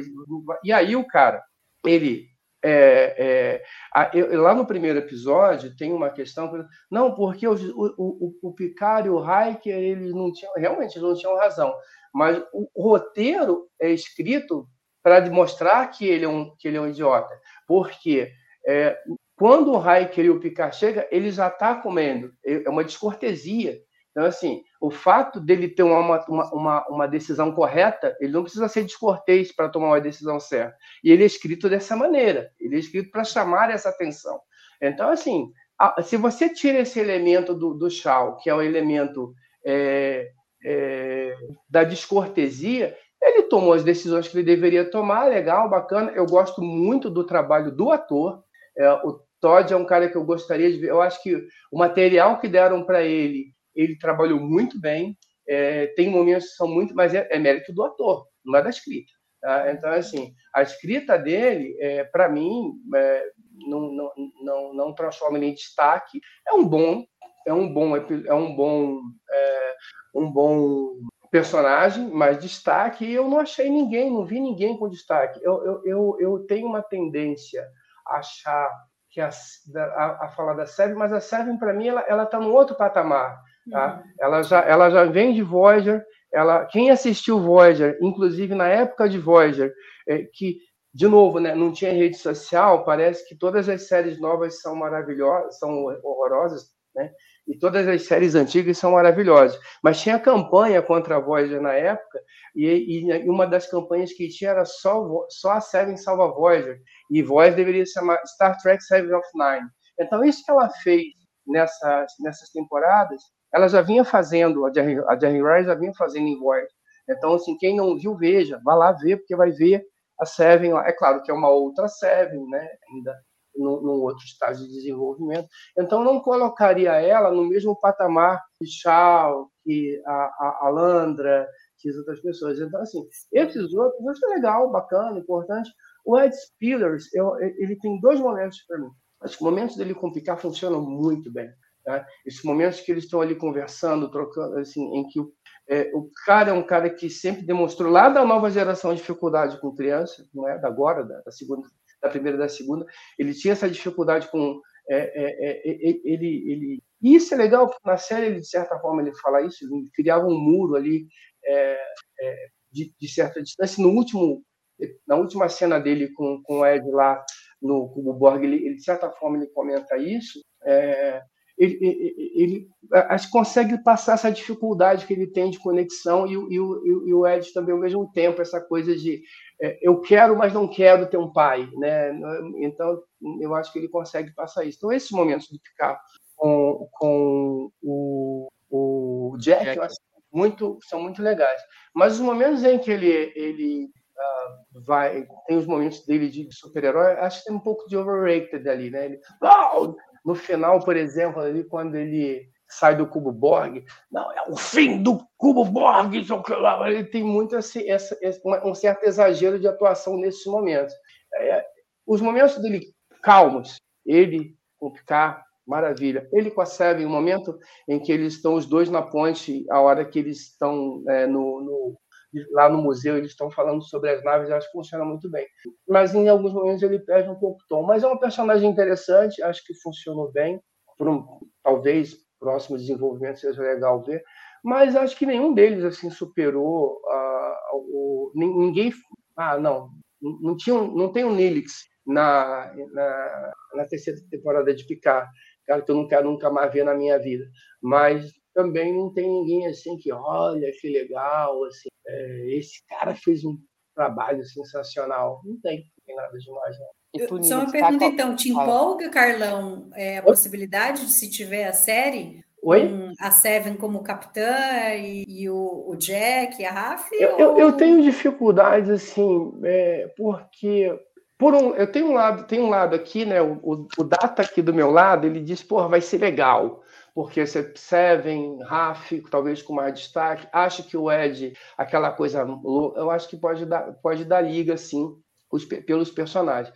O Lore aqui do meu lado, ele já fica dizendo, será que esse modelo, porque assim, o que a gente aponta ali no final é uma série com esse modelo To Boulder Go and No Man's Gone Before, meio, né? Então, não sei se tem mais espaço para isso. Então, eu realmente não sei. Eu acho que e aí, é, embora eu, eu, eu, quando eu digo que não teve destaque, não é porque eles sejam ruins, é porque a, série era para os personagens da, nova geração. Mas quando você olha para o que pouco que eles conseguiram produzir, dá curiosidade. Talvez um, uma minissérie, talvez um, um, um telefilme, para a gente ver como é que, que, vai ser. Não sei se dá liga para uma série de não sei quantas temporadas, mas eu, aquele final de, da ponte dá vontade, sim, de você é, rever. É, agora, não sei se, se dá para a gente pensar numa série de não sei quantos. Não pelos personagens, mas pelo modelo, que eu acho que é um modelo que já está um pouco esgotado. Sim, a menor vontade de ver, menor, menor. Os personagens não me cativam. E dois, como o Carlão falou, é, é um conceito que a gente já vê a esmo em Star Trek. Tipo, não, não preciso de mais. Eu quero ver o diferente. Eu quero ver o Michael Piller, como o Salvador então, fala, criar uma. de picar, pô. Hã? Então você odiou a picar. Não, eu gostei, mas estou satisfeito já, não preciso de mais. entendeu? Amei terceira temporada, mas tá bom já, entendeu? Eu não quero, não preciso de mais. Eu quero mais. Só me, me, incomoda terem mudado o nome da nave. Eu não teria colocado Enterprise G nem ferrando, que... teria deixado Titan. Mas... Já passando a bola para pra Nívia, eu acho assim, cara, eu, eu, eu falo que eu não reclamo de não ter originalidade aqui, mas contando que a partir de agora a gente vê originalidade. A gente já tem uma série que é Strange, que é o Indo Audaciosamente, e eu acho lindo que seja assim, amo, amo Strange, lindamente. Mas não precisa de uma, uma uma linha B de Strange. Então, assim, Legacy é uma série que eu não quero ver e acho um equívoco enorme se for gasto o cartucho da próxima série com Legacy. Porque, assim, ó, a gente tem Academia da Frota, uma série que foi anunciada. Eu vou dizer que, assim, que eu tô todo dia, eu vou dormir todas as noites, eu sonho dentro de madrugada com a série da Academia da Frota. É, eu, não, não, não tô nessa empolgação. Mas vale pela, por ser uma coisa que nunca foi feita. É uma ideia original para aí parar. Muito lindo. Eu quero coisas a partir de agora, coisas novas. Eu acho que nós já gastamos os cartuchos do, das repetições. E repito, eu gosto de Strange, adoro a terceira temporada de Picard, mas agora a gente tem que partir para outra. Por isso que Legacy, para mim, é um troço assim que para mim é, é beira tragédia se for feito. E tu, Nívia, quer ver? Cara, eu não acho que beira tragédia, não, mas não vou te dizer assim, ah, eu quero muito ver, ou eu planejaria essa série exatamente. Ou com esses moldes, né? Uh, mas sei lá, às vezes podem também pegar e surpreender, fazer algum de enredo, algum tipo de história, alguma coisa, alguma premissa diferente para esses personagens fazerem. Não sei, será que vai ser simplesmente o Boldly Go? Não sei. Talvez eles vão jogar no, nesse, no certo, mas eu não, eu não quero ficar antecipando. Eu gosto, eu eu gosto do Jack e eu gosto da interação dele com a Sidney, gosto da interação dele com a Seven. Então, sei lá, às vezes se eles conseguirem criar alguma história interessante para esse grupo, por que não? Assim, eu, tive, eu aturei por, durante muito tempo, eu tive que aturar TNG, por exemplo, porque uh, só tinha isso e série clássica, e eu não gostava da TNG, mas eu queria ver Enterprise, eu queria continuar vendo Audaciosamente Indo, onde nenhum homem jamais esteve, então eu tinha que ver a nova geração. Então, sei lá, eu acho que talvez eles possam fazer alguma coisa diferente com esses personagens, então eu não vou descartar, não vou achar ruim de antemão, não vou achar que já vai ser uma coisa horrível, que vai ser uma tragédia. Ai, meu Deus do céu, vou cortar os meus pulsos porque uh, anunciaram Legacy. Não, eu também não gostei de terem mudado o nome da nave, podia ficar muito bem Titan, ou podiam fazer uma outra Enterprise, ou podiam fazer uma outra, sei lá qual é o nome da da, da nave, tanto faz, assim. É, mas essa, essa questão da Titan já era pedra cantada também, né? Porque no momento que aparece a Titan lá no começo, totalmente diferente da Titan que a gente viu em Lower Decks, e eles fazem um desenho parecido, de novo, para trazer você para o nosso lugar de para o fã, para um lugar de conforto, sessão disco, sessão de engenharia na série e tal. Por que não deixar a Taita? A gente sabe que isso aí já estava planejado. Vamos mudar, é óbvio, né? não. né? Dez temporadas. Né? Se estava planejado, se não estava planejado, tanto faz, entendeu? Mas a gente passou dez episódios conhecendo esses personagens e conhecendo essa nave como Taita, e aí muda o nome. Que é meio, sei lá, podia ser uma outra nave com esses mesmos personagens. Tanto faz, assim. Mas eu não, eu não vou achar que é uma tragédia, não. Mas só também não vou dizer que eu não vou dizer que eu estou ansiosa, entendeu? Mas só fazer uma, uma correção, acho que eu não me fiz entender aqui, porque o pessoal nos comentários está batendo em mim, porque Starfleet Academy é uma ideia de 40 anos Se estão batendo em você, eles estão certos. É isso aí, Carlão. Mas o que eu ia dizer é o seguinte: eu sei que Starfleet Academy é uma ideia de 40 anos, mas quantas séries a gente teve em Starfleet Academy? Foi posto em prática quando? É, e é. nesse tom que eu quis dizer, nova ideia, entendeu? Tem que legendar. Eu tenho mais interesse mesmo na, na academia da frota. É, eu também. Eu acho interessante, eu quero ver o, as matérias de plano Furreca 1, 2, 3 e 4, com monografia disso. Eu quero ver o pessoal uh, fazendo tanto para os planos ruins quanto para é, sempre dar problema. É, deve ter também como é, programar errado o seu holodeck para sempre dar algum tipo de problema. Deve ter todas essas matérias na Academia da Frota Estelar. Eu quero ver isso tudo. Quero ver é. a Hogwarts da, da, da Frota Estelar. Exato. Como ser um almirante idiota, todas essas matérias. Pois é. Que... é. Defesa contra as artes das trevas, que são os almirantes idiotas. É, decisões estúpidas. Essa matéria ia todo dia, a primeira aula do dia, acorda sete da manhã. Eu acho que isso aí é mestrado também, tem é, tudo é, pode fazer, é, para ser almirante, tu tem que fazer doutorado em decisões estúpidas. Pois é, tem todas essas coisas. É, e eu gosto da ideia de ser no século D2, porque eu acho interessante, porque como vai ser esse pessoal jovem, os cadetes, e provavelmente vai ser, eles vão ser, a gente vai seguir eles até ele até determinado ponto, até eles se formarem, sei lá. Vai ser legal porque vai ter esse frescor da juventude vendo aquilo tudo e a gente vai conhecer esse século 32 que a gente conhece mais ou menos com a Discovery, mas que a gente conhece com uma tripulação antiga que está descobrindo. É um outro tipo de olhar e tal. E esse é o pessoal daquela época mesmo, mas, gente, a federação está se reconstruindo, a frota está se reconstruindo. Que coisa interessante, que coisa diferente. Nós estamos aqui aprendendo e, e é uma coisa muito nova, né? E não vai ter, é, pode não ter, provavelmente vai ter, mas não precisa ter todos os vícios horrorosos que a gente vê na frota estelar de agora, na formação desse pessoal que, gente, que só pode ser problema da formação. Então, assim, eu acho, eu acho que, sei lá, qualquer coisa que eles vão fazer, eu vou ver. E não acho que, que Legacy vai ser tragédia. E não acho que a academia vai ser uma tragédia. E não tem problema de ser uma ideia antiga que nunca foi posta em prática, porque Uh, quantas ideias a gente tem que guarda na gaveta, mas que não é estúpida, a gente só não costuma produzir, então não tem problema nem. Vamos para os momentos, gurizada? Tem momentos? momentos? Que momentos, Murilo? Faz momentos sazonais de temporada, momentos de do episódio faz a temporada. É, eu não pensei, eu, só, eu, tenho, eu tenho. Bom, beleza. Não sei se Mas eu vou tá, aqui fazer tudo. Eu, Mário, mas... é o time reserva hoje, ninguém pensou em nada. Mas eu posso elencar uma coisa, então. Para mim, tá. a melhor cena de, dos 10 episódios, para mim, a que mais assim me marcou foi na ponte da Titan.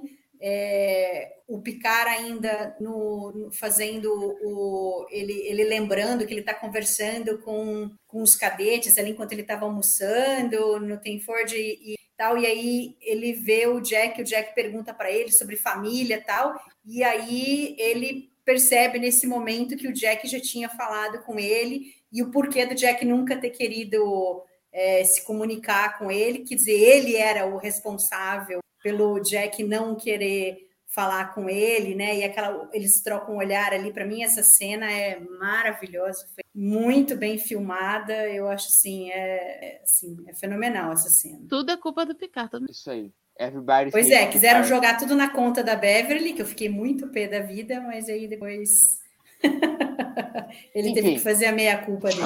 Momento carimbo do Jimmy.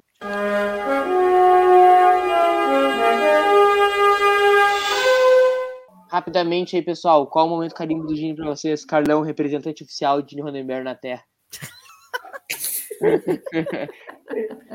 Eu acho que a, a temporada como um todo pela maneira como ela começa, como ela, como ela é desenvolvida e como ela termina. Né? Assim, primeiro fazer um parênteses que eu concordo totalmente com a Mary em relação ao fato de que Picard é absolutamente copy and paste do monte de coisa. Então você pega lá o, a Carol Marcos, o Kirk dele, aí você pega o, o plano Silo de interligar tudo, aí você pega a Babylon 5, tem nada de novo. Então, isso é importante porque é, a, eu, eu vim para aqui hoje com a intenção de olhar o que eu achei de positivo na série. Tá? Então, essa é a minha intenção. Mas dando um passo à, frente, porque é, olhando um pouco antes, é, assim, então, essa é a minha principal crítica à série, é o fato de que ela é 100% cópia de coisas que já foram feitas dentro e fora da série. Tem nada de novo aí. Tá? Não tiveram quiseram jogar 100% seguro. Posto isso, e aí essa introdução pelo que eu vou falar agora, é que eu acho que a série como um todo ela tem um grande carimbo do Dini. Aí eu sim, eu sou contraditório, porque eu acho que é, ela, como eu estava falando, ela começa de, ela, come, ela, ela começa de uma maneira, você acha que você vai chegar no fundo do poço, tudo é, é, tudo contra tudo contra todos, e no final você tem uma, uma mensagem de que, por pior que as coisas estejam, você consegue sair do outro lado e, e, e resolver os problemas. Então, acho que, a, além daquela reunião né, da, da equipe ali no final, é, jogando aquele poker, muito mais do que uma celebração às sete temporadas da nova geração, ela é um pouco dessa história também de jornada que faz com que a gente acredite né, que as coisas, por piores por pior que seja, elas podem melhorar. Então, acho que a temporada como um todo, para mim, é um, é um, grande carimbo do dia, né? feita a ressalva que eu fiz no início. É, isso é bem Star Trek mesmo, né? Aquela, aquela frase do Spock, né? Quero crer que sempre há uma possibilidade, né? E eu acho que essa terceira temporada é bem isso. Eu assino embaixo com o Carlão. Essa, para mim, é, é o carimbo de toda, toda essa questão aí. Assino com a relatoria. E tu, Mari?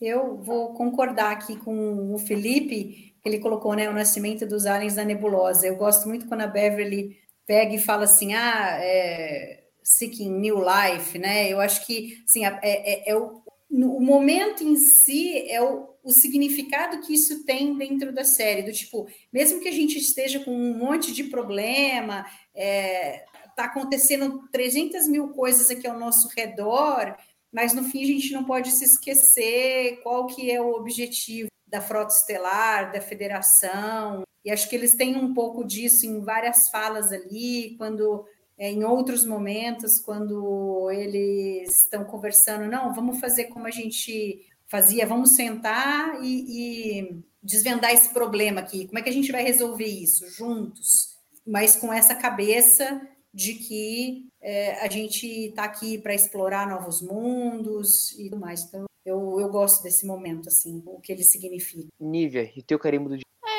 Acho que essa questão ali do dos aliens quando nasce ali na nebulosa, tem, quando sempre quando evoca a introdução de jornada, eu é a única coisa que que além de ser carimbo do Dini, é uma coisa que também me emociona. Eu sempre gostei muito dessa introdução, tanto que é, eu e a minha, prof... e a minha orientadora, a gente sempre citava a introdução de Jornada nas Estrelas em aula de linguística. Não queiram entender por quê, mas a gente sempre citava isso, nós duas, as duas doidas, recitando as, tanto da série original quanto da nova geração. Então, assim, é, é isso. Eu, eu acho que tá ali, porque ah, teve esse problema todo, tudo deu certo e tal, mas ali eles citam todas essas coisas, né? É, jornada também é essa questão do vidas, novas situações, essas coisas todas, e eu acho que isso é importante também, não só uh, tudo terminar cor-de-rosa e bonitinho, porque, ah, eles são heróis. E então vamos pro momento cérebro de Spock.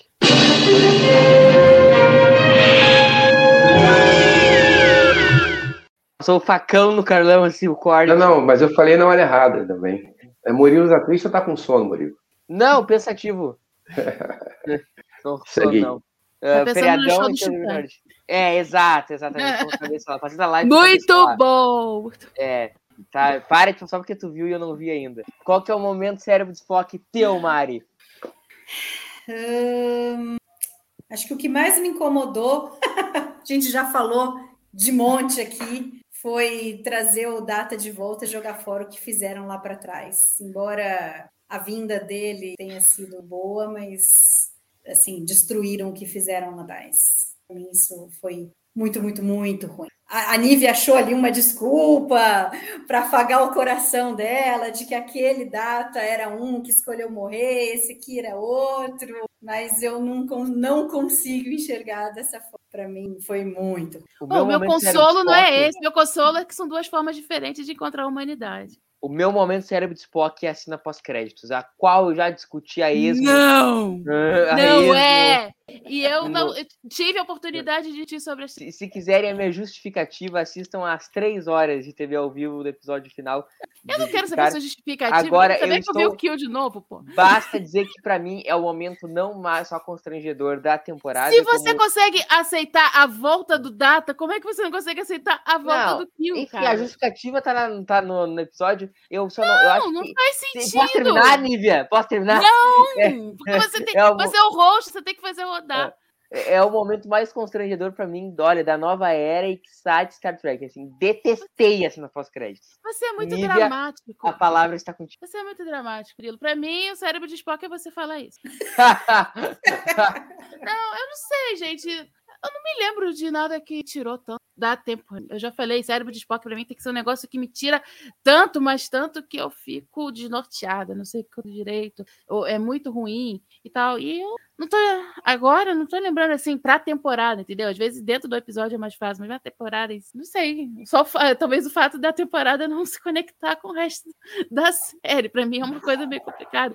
Mas não chega a ser um cérebro de Spock. É uma decisão estranha que eu não tomaria, mas tomaria. E tu, doutor?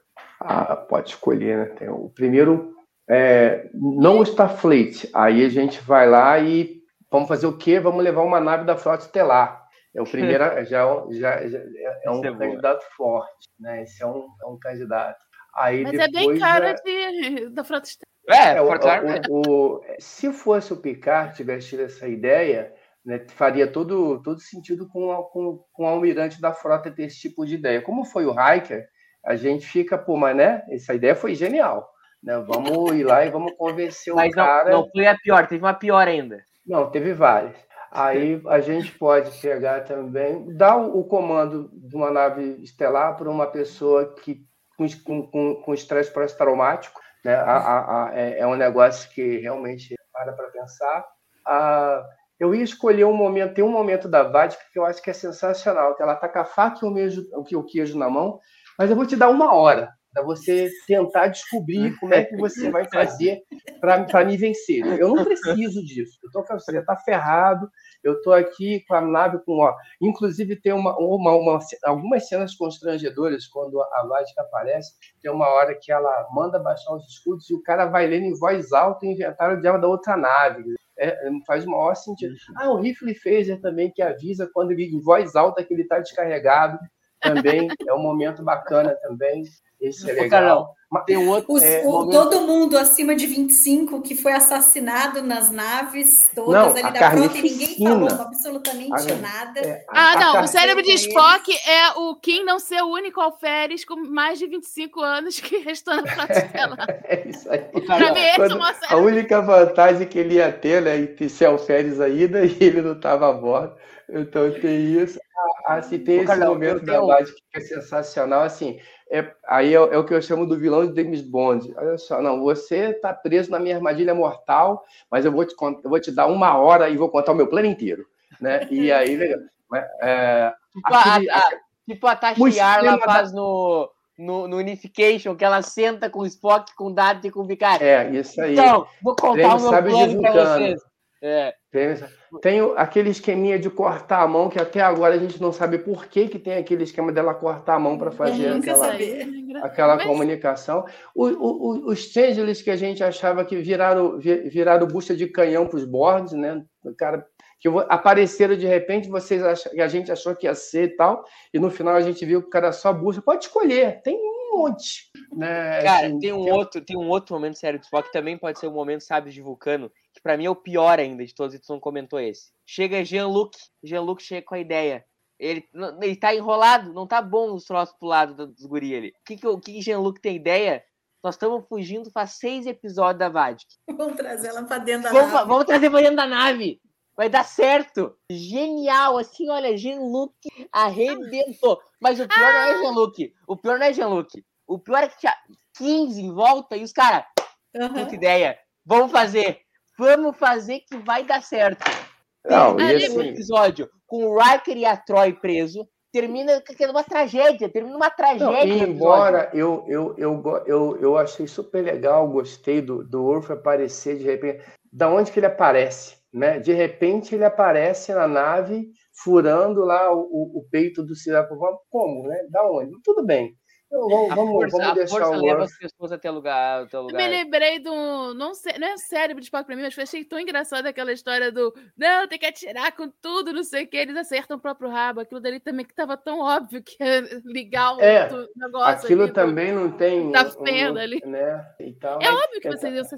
Mas eu Tem acho um que os dois séries de- de Spock ainda são esses. É, é o Picard, fala- do começo do, do, do primeiro episódio, ele fala pro Riker, então, ela só não quer envolver com, com a Frota Estelar. Aí o Riker, eu tenho um plano. O William Riker tem um plano, entendeu? Vamos Que envolver a frota estelar, é óbvio. É, tipo, é, só tipo assim, entendeu? É genial. O, o cara tinha acabado de falar que não queria envolver a frota, Riker. Eu tenho um plano. É genial. Só para fazer Só uma- faltava uma- falar que uma- mulher, segunda- quando fala que não, é que sim, né? É, e- E aí, tipo- e assim, ah, lembrei de outra, porque assim, Aham. quando eles colocam a Vadic na nave, e aí eles querem criar aquele clima de terrorismo, né? E aí o que que acontece? Eles começam a. Só que você vai escutando é, som de metralhadora, né? As pessoas gritando. Cara, os- até dois segundos atrás, os feios vaporizavam as pessoas, ninguém falava nada. E aí, quando a Vadic tranca todo mundo e manda matar as pessoas, as pessoas você começa a escutar som de tiro e as pessoas gritando. Uau! Fogo! Opa! Como é que elas É, fazem. Cagão? Como é que elas fazem? Não, não vou fazer de novo, depois o pessoal quiser ver, dá replay aí da na live e tal. Mas assim, é- isso eu achei engraçado, porque até assim, quando a gente vê as pessoas morrendo, elas são vaporizadas, né? E aí, quando você. Os caras entram, que até, e até hoje você não sabe por que os caras usam aquela máscara, você queria a cara deles mesmo, os caras. E, ah, tá, lembrei de outra, né? Ah, assim, é, a, Cara, aí fica acusando que seria uma merda, né? Essa a Raf, Três a Raf- dias depois. A Raf, ela chega na, na a volta, ela volta para Titan, né? E, e eu não sei por que, né? Que ela, ela, ela, ela resolve matar todo mundo na faca. Mas até aí tudo bem, porque ela vinha treinando por off e tal. Mas os caras estavam fuzilando todo mundo a sangue frio e resolvem encarar os três, ela na mão e ninguém dá um tiro nela, né? Os caras vão uns três, três, três, né? Os três vão para encarar lá na mão para morrer esfaqueado. Os caras, até dois segundos atrás, eles estavam fuzilando todo mundo que aparecia, nem pensava. Então, pode escolher, mas eu vou, eu, eu, eu, eu vou ficar. Eu, eu vou fazer uma defesa, Mary, para dizer que chato. E Depois eu- depois de 15 cérebros de foco, né? Ele vai, ele vai falar do meu, entendeu? É, Não, é, Ele eu deu vou, uma vou, palestra eu vou, sobre que eu temporada é vou, uma porque merda. Um, tem um, um detalhe. Não, assim, eu acho que a gente tem que ser justo, eu acho, né? Eu tento. É, porque Eu parece que é acho, só, Carlão. é só coisa horrorosa e não A é. gente é, Isso porque É. o Carlos veio preparado para só ver é isso que ele gostou positivo da temporada. Isso é que ele gostou. Tem um, tem um negócio que, assim, eu concordo, é- é aquela carnificina que acontece, né? Qual eu, delas? Eu concordo. Mas tem, e, e- e é complicado, mas tem um, um- um pequeno detalhe que, para mim, ajuda, que é assim, é, um ano depois. Então, aquela cena que acontece no final, então você, em tese, você teve um ano para digerir aquilo ali, as pessoas curarem as feridas e tal. Se é logo no, no dia seguinte, ia aparecer The Best of Both Worlds, né? Que os caras chegam de manhã, descobrem que tem uma colônia inteira da federação que foi aniquilada pelos Borgs, e de tarde eles vão jogar uma partida de, de poker como se nada tivesse acontecido. Então, ali não, passa-se um ano, então esse ano dá para aliviar a barra disso aí. Minha opinião. Se você Ah, não, mas não o aliviar. problema não é essa cena final. Para mim, é eles terem matado todo mundo. Ah, não. É uma, foi é uma, uma consequência, Foi uma... é, é uma coisa assim. É muito Né? pesado, muda É. completamente a, a frota estelar, entendeu? Com certeza. Isso, isso daí, isso daí dá uma série, né? Assim, porque muda essa correlação de forças, assim, em tese. Você não tem mais Vamos, capitão, você vamos imaginar que todo o pessoal sênior foi pro saco. Sim. A Shelby já tomou dois tiros no peito, né? E assim, a Enterprise foi pro saco. Então, assim, é, tem uma série de problemas ali no final, né? Ah, e aí a gente fica pensando nessas. É, isso é, é bem complicado. Eu tenho Mas outro a- cérebro de foco, Carlão. Cara, eu não sei, é tanta coisa. Eu tenho, eu tenho outro. Hum. Beverly passa 20 anos fora da frota, não, não aparece nem para dar oi, nem para dizer que teve filho com Picard. Passa três dias dentro de uma nave, chefe do corpo médico da frota. Bem-vindo. Eu, eu, eu, eu vou usar. Morreu um monte de gente. Aí eu vou pegar o negócio. Não sobrou gente mais para você escolher. Porque é isso que a Mary falou. Morreu uma porrada de gente na nave. Não é porque, é- é- além dela ser top master, o que, mas assim, cara, não sobrou muita. Tem que voltar o picar, tem que voltar, tem que botar todo mundo na nave. Porque todo mundo acima de. Todo mundo não, mas um monte de gente acima de 25 anos morreu. Então, assim, não tem muita escolha. Não, e ela estava focada no Jack, ela queria isolar o Jack e tal, e protegê-lo, Não, não, perdê-lo. Aí, a partir do momento que ele entrou para a frota, acabou. Então, eu Não, vou mas eu ficar falei aqui dela, que, dele, dela entendeu? aceitar, dela aceitar. De, de quem propiciou. Cara, É, o, olha, o Felipe aqui comentou outra coisa que eu tinha esquecido: o, os olhos, o olho projetor do Data.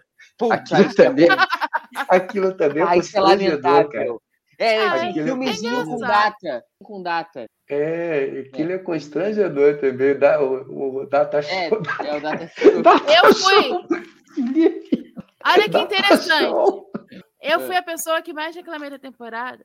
E sou a que não apontou um cérebro. Eu sou- É que a gente Ô, é que eu Carlão. Carlão, Agora, vocês- ó. Ai, não, é muito bom. Aí não sei o quê. 50 horas de cérebro esp- Não, é que assim, ó, Nívia, tem Eu umas coisas tipo assim, ó. dormindo. Tem, tem uma coisa assim, ó. Jean-Luc. Jean-Luc não pode estar fugindo dos caras seis episódios e chegar pros caras e pros Armandinho na nave e falar assim, ó, vamos trazer pra dentro e aqui a gente faz a pecadinha do malandro com eles. Era óbvio que ia dar merda. Mas eles sempre fazem isso. Ele fez aquela porcaria de não, tem que atirar, tem que atirar. É claro que ia atirar e ia acertar o traseiro, meu céu. Eles fizeram esse negócio o- todo. O tempo todo. É. Eles fazem planos idiotas, resoluções idiotas. É, tem um, um, um Salvador Ele numa não reta comentário. decisão idiota, Faz vivo. parte da forma ele, gente. Tem um comentário aí do. do- vivo, do- que eu acho que o Picard não pode mais trabalhar. Hã? O Picard não pode mais. Não pode mais servir. E- Tem um comentário aí do. do, Ele do- não serve do- nada no, mesmo. fó- no fórum, no chat, né, sobre a questão da Enterprise. Assim, a gente não tem como afirmar, né, mas como a Enterprise F estava lá no meio do foguetório, a Shelby foi a primeira a tomar um tiro no peito. Né? E, e assim, a, a, a única decisão, a única coisa que justifica você ter uma Enterprise G é que a F foi destruída. Exato. Então, assim, a gente está assumindo que você tem uma G, porque a F já não faz muito sentido você. Que não faz sentido a F ter sido destruída, porque eles tomaram o comando ali. A da- F lá na- na Mas nave, sim, né? mas assim, mas, mas, assim, mas aí, aí é um é um absurdo Porque total. eles Já não fa- mostram a outra lá, né? Mas, ah, nós cara, eu acho retomamos o o, coisa por por favor, destruir pessoal. a nave, entendeu? A Enterprise F não fala nada, né? Naqueles, aqueles troços que os caras fizeram dos logs lá Ah, os antes. logs. Era, é que a, Enterprise F é descomissionada antes do começo da temporada. Ah, ela ia ser descomissionada. É, ela já porque estava, assim- na realidade, sendo preparada. É, verdade, isso, isso. Ela já Isso, ia. Se não me engano, ela já inclusive, ia ser. Day ela é descomissionada. Porque Uhum. o A Carlão tá certo. É, a F. é, Porque não pode coexistir uma Enterprise F e G, por exemplo. Não, não rola, não. É, não- se não- a gente fosse levar a sério a tradição, aí agora eu vou. Agora, agora, agora a Mary vai me, vai me, vai me, vai me- vai cancelar o meu brevet aqui. Porque, na verdade, isso aconteceu lá lá em Deep Space Nine, né? Que é quando você troca o nome da USS São Paulo para Defiance. Seguindo a jornada, sempre seguiu uma tradição naval. E na Marinha não se faz isso. Não se, não, não se, se troca, não se rebatiza um navio. Isso não existe. Porque esse é sinal de mau agouro. Então, assim, não, é- não, não existe rebatizar um navio eh, se você for adotar essa tradição naval. Mas isso aí. O também meu não chega navio a ser o nome um- vai ser o SS Carlão. Não, não faça Mas isso. os Ela vai almirantes da frota já são mau agouro o suficiente pra É Enfim, então, tá, Carlão, só rapidinho, dos teus 13 cérebros de Spock, qual que é o que tu destaca? Não, deixa. Não, peraí, mas tem mais um.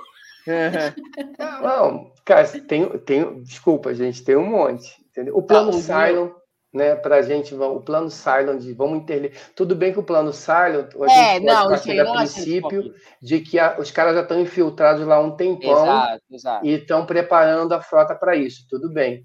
Mas o que eu falo disso é porque, assim, é a cópia lá do Battlestar Galáctica, né, gente? Eu podia fazer uma coisa mais original, né? Então, Pô, só pra então- fechar, os meus é o, é o Kill. O... Não, o Kill não, cara. O Kill não. É o meu, assim, Carlão, não é teu. Não, beleza, mas assim, eu vou só. É seu, né? Se é seu. Mas o Kill pode vir de qualquer lugar no tempo, cara. Entendeu? Eu acho uma bosta igual, Carlão. Acho bem. que. É, Tá bom. cara. Tá, aí, seguinte, Deixa, Kill, criança é assim, deixa criança. plano do Jean-Luc de trazer a galera pra nave. E o momento eu tenho um plano do Will Riker. Esses são os meus É, eu vou ficar nesse do plano do Yuhai, que é o primeiro. Né? Ele é sintomático do que ia acontecer no resto da série. É. Né? No, no Starfleet, o cara leva a frota, leva uma nave da frota pra lá. É tipo Jesus, quando, Maria. quando não rolo na família, também fala, não conta pra ninguém. Chega de noite, tá a família inteira reunida já. Não, você manda do grupo do WhatsApp da É. família. É por isso que a Berta Fulano se escondeu de separou. todo mundo, não contou pra ninguém. Porque É. eu sabia que alguém ia dar com ele. Mas o Murilo ficou sem som? Vamos lá, então. Momento. Murilo se mutou. Voltou? Voltou? Foi Voltou o o som? Então, vamos lá, então. Alguém tem mais algum cérebro de Spock? Não, não, tá bom. Não. Ó, se, Carlão, se me der mais um tempo aí, eu vou achar. Não, não, não, não. Chega, Ah, chega, chega. tá. A gente gostou da série, Isso. da temporada. É, esse é problema. Nós gostamos, nós estamos, nossa, debulindo a série. Eu Espero que a estou com dúvida espero de que que a vocês gostaram. É, Eu quero, eu só quero ver o, o, o Carlão, eu quero o relatório amanhã, entendeu? Do- da coordenação das lives de manhã do, do nosso massacre ficar aqui. Vamos lá então. Momento chip de emoção.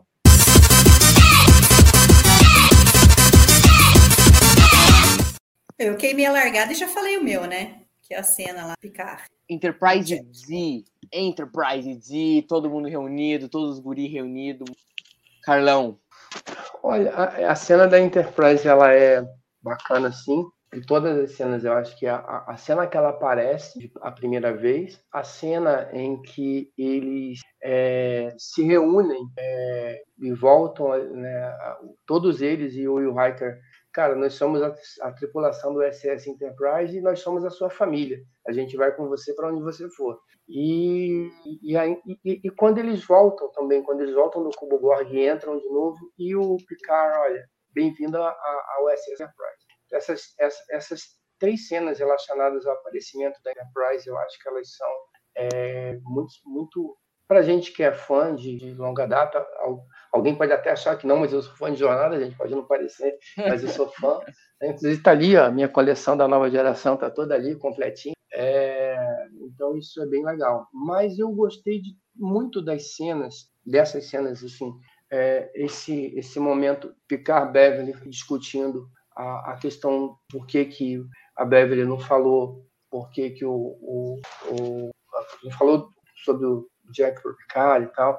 É, gostei dessa relação e, e, e principalmente para mim que sou pai e aquela questão do, do, da, do dilema né, do, do George entre o que ele ensinou para as filhas, né, sobre lealdade, sobre camaradagem, sobre família e tal, e o que ele agora como pai entende que ele tem que fazer para defender a, a, aquilo que ele acha que é garantir a segurança das filhas dele. Aquilo é, fala muito comigo também, não só comigo, com pessoas.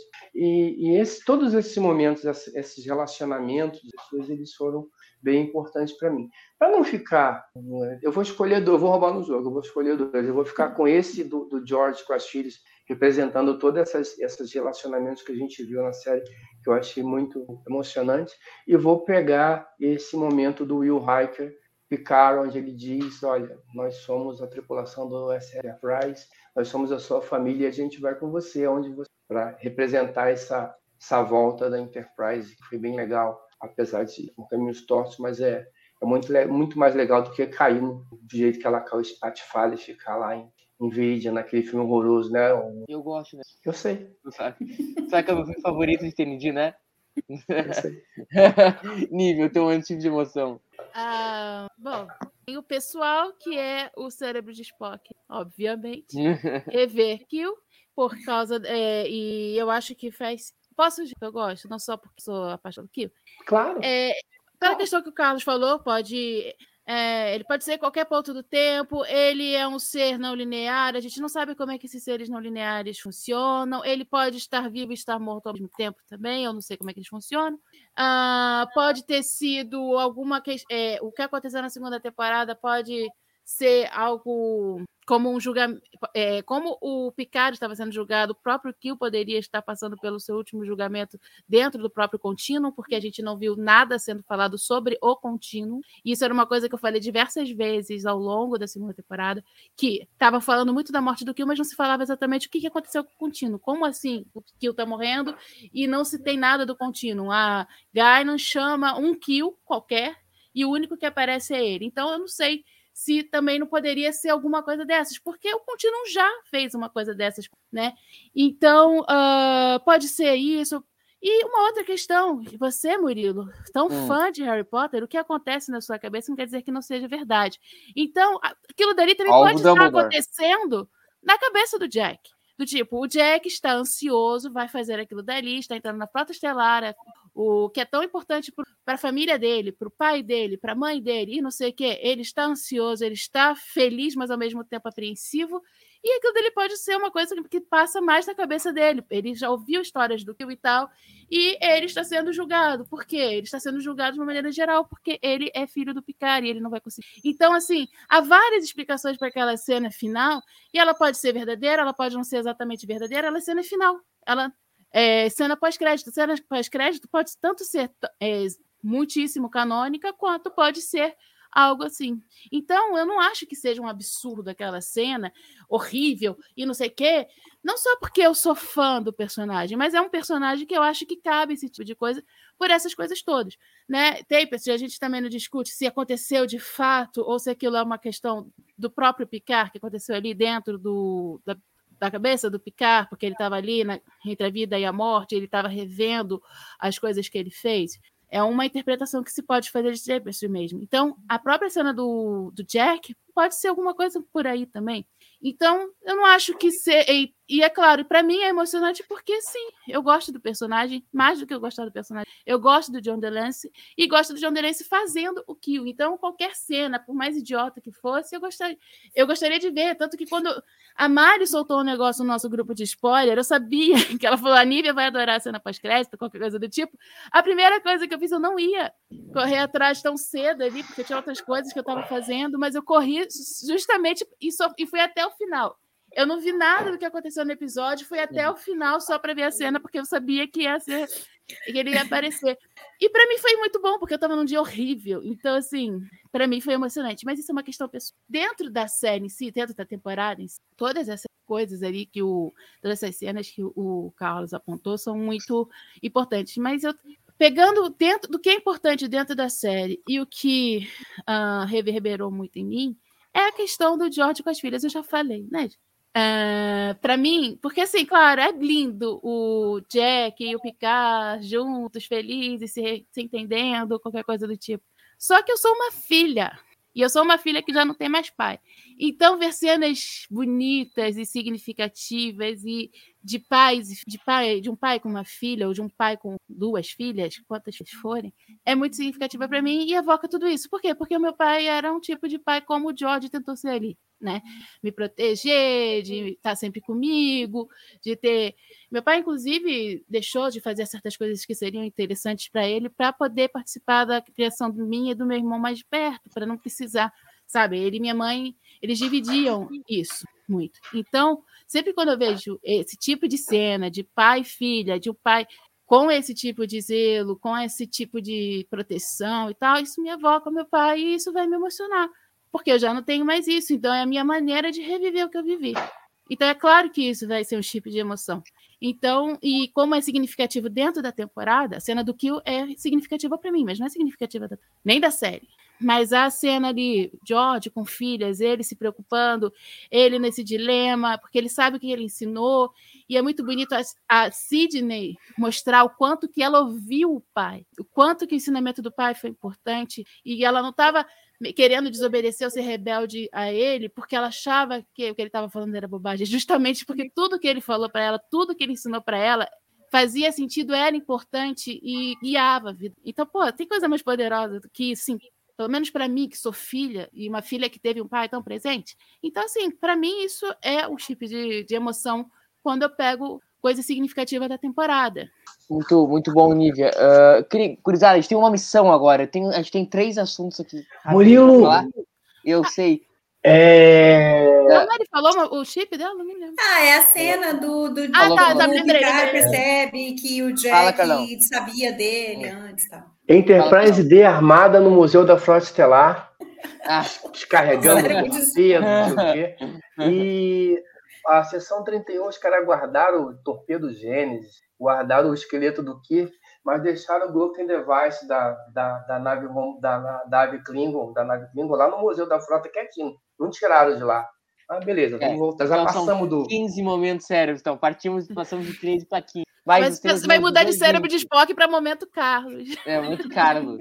Isso aí. Enfim, nós temos três aqui e nós vamos passar por esses três assuntos assim, ó, sem chegar a quatro horas e meia de live. Então, assim, ó, é, joguei no Carlão, pá, joguei pra Nívia, entendeu? Devolve no Murilo, jogou pra Nívia, pá, joguei pra Mari, pá, devolveu pra mim, segundo assunto, entendeu? Então é o seguinte, episódio favorito de vocês, Star Trek Picard, terceira temporada. Carlão. Pô, é o episódio da Rolaren, eu esqueci o nome.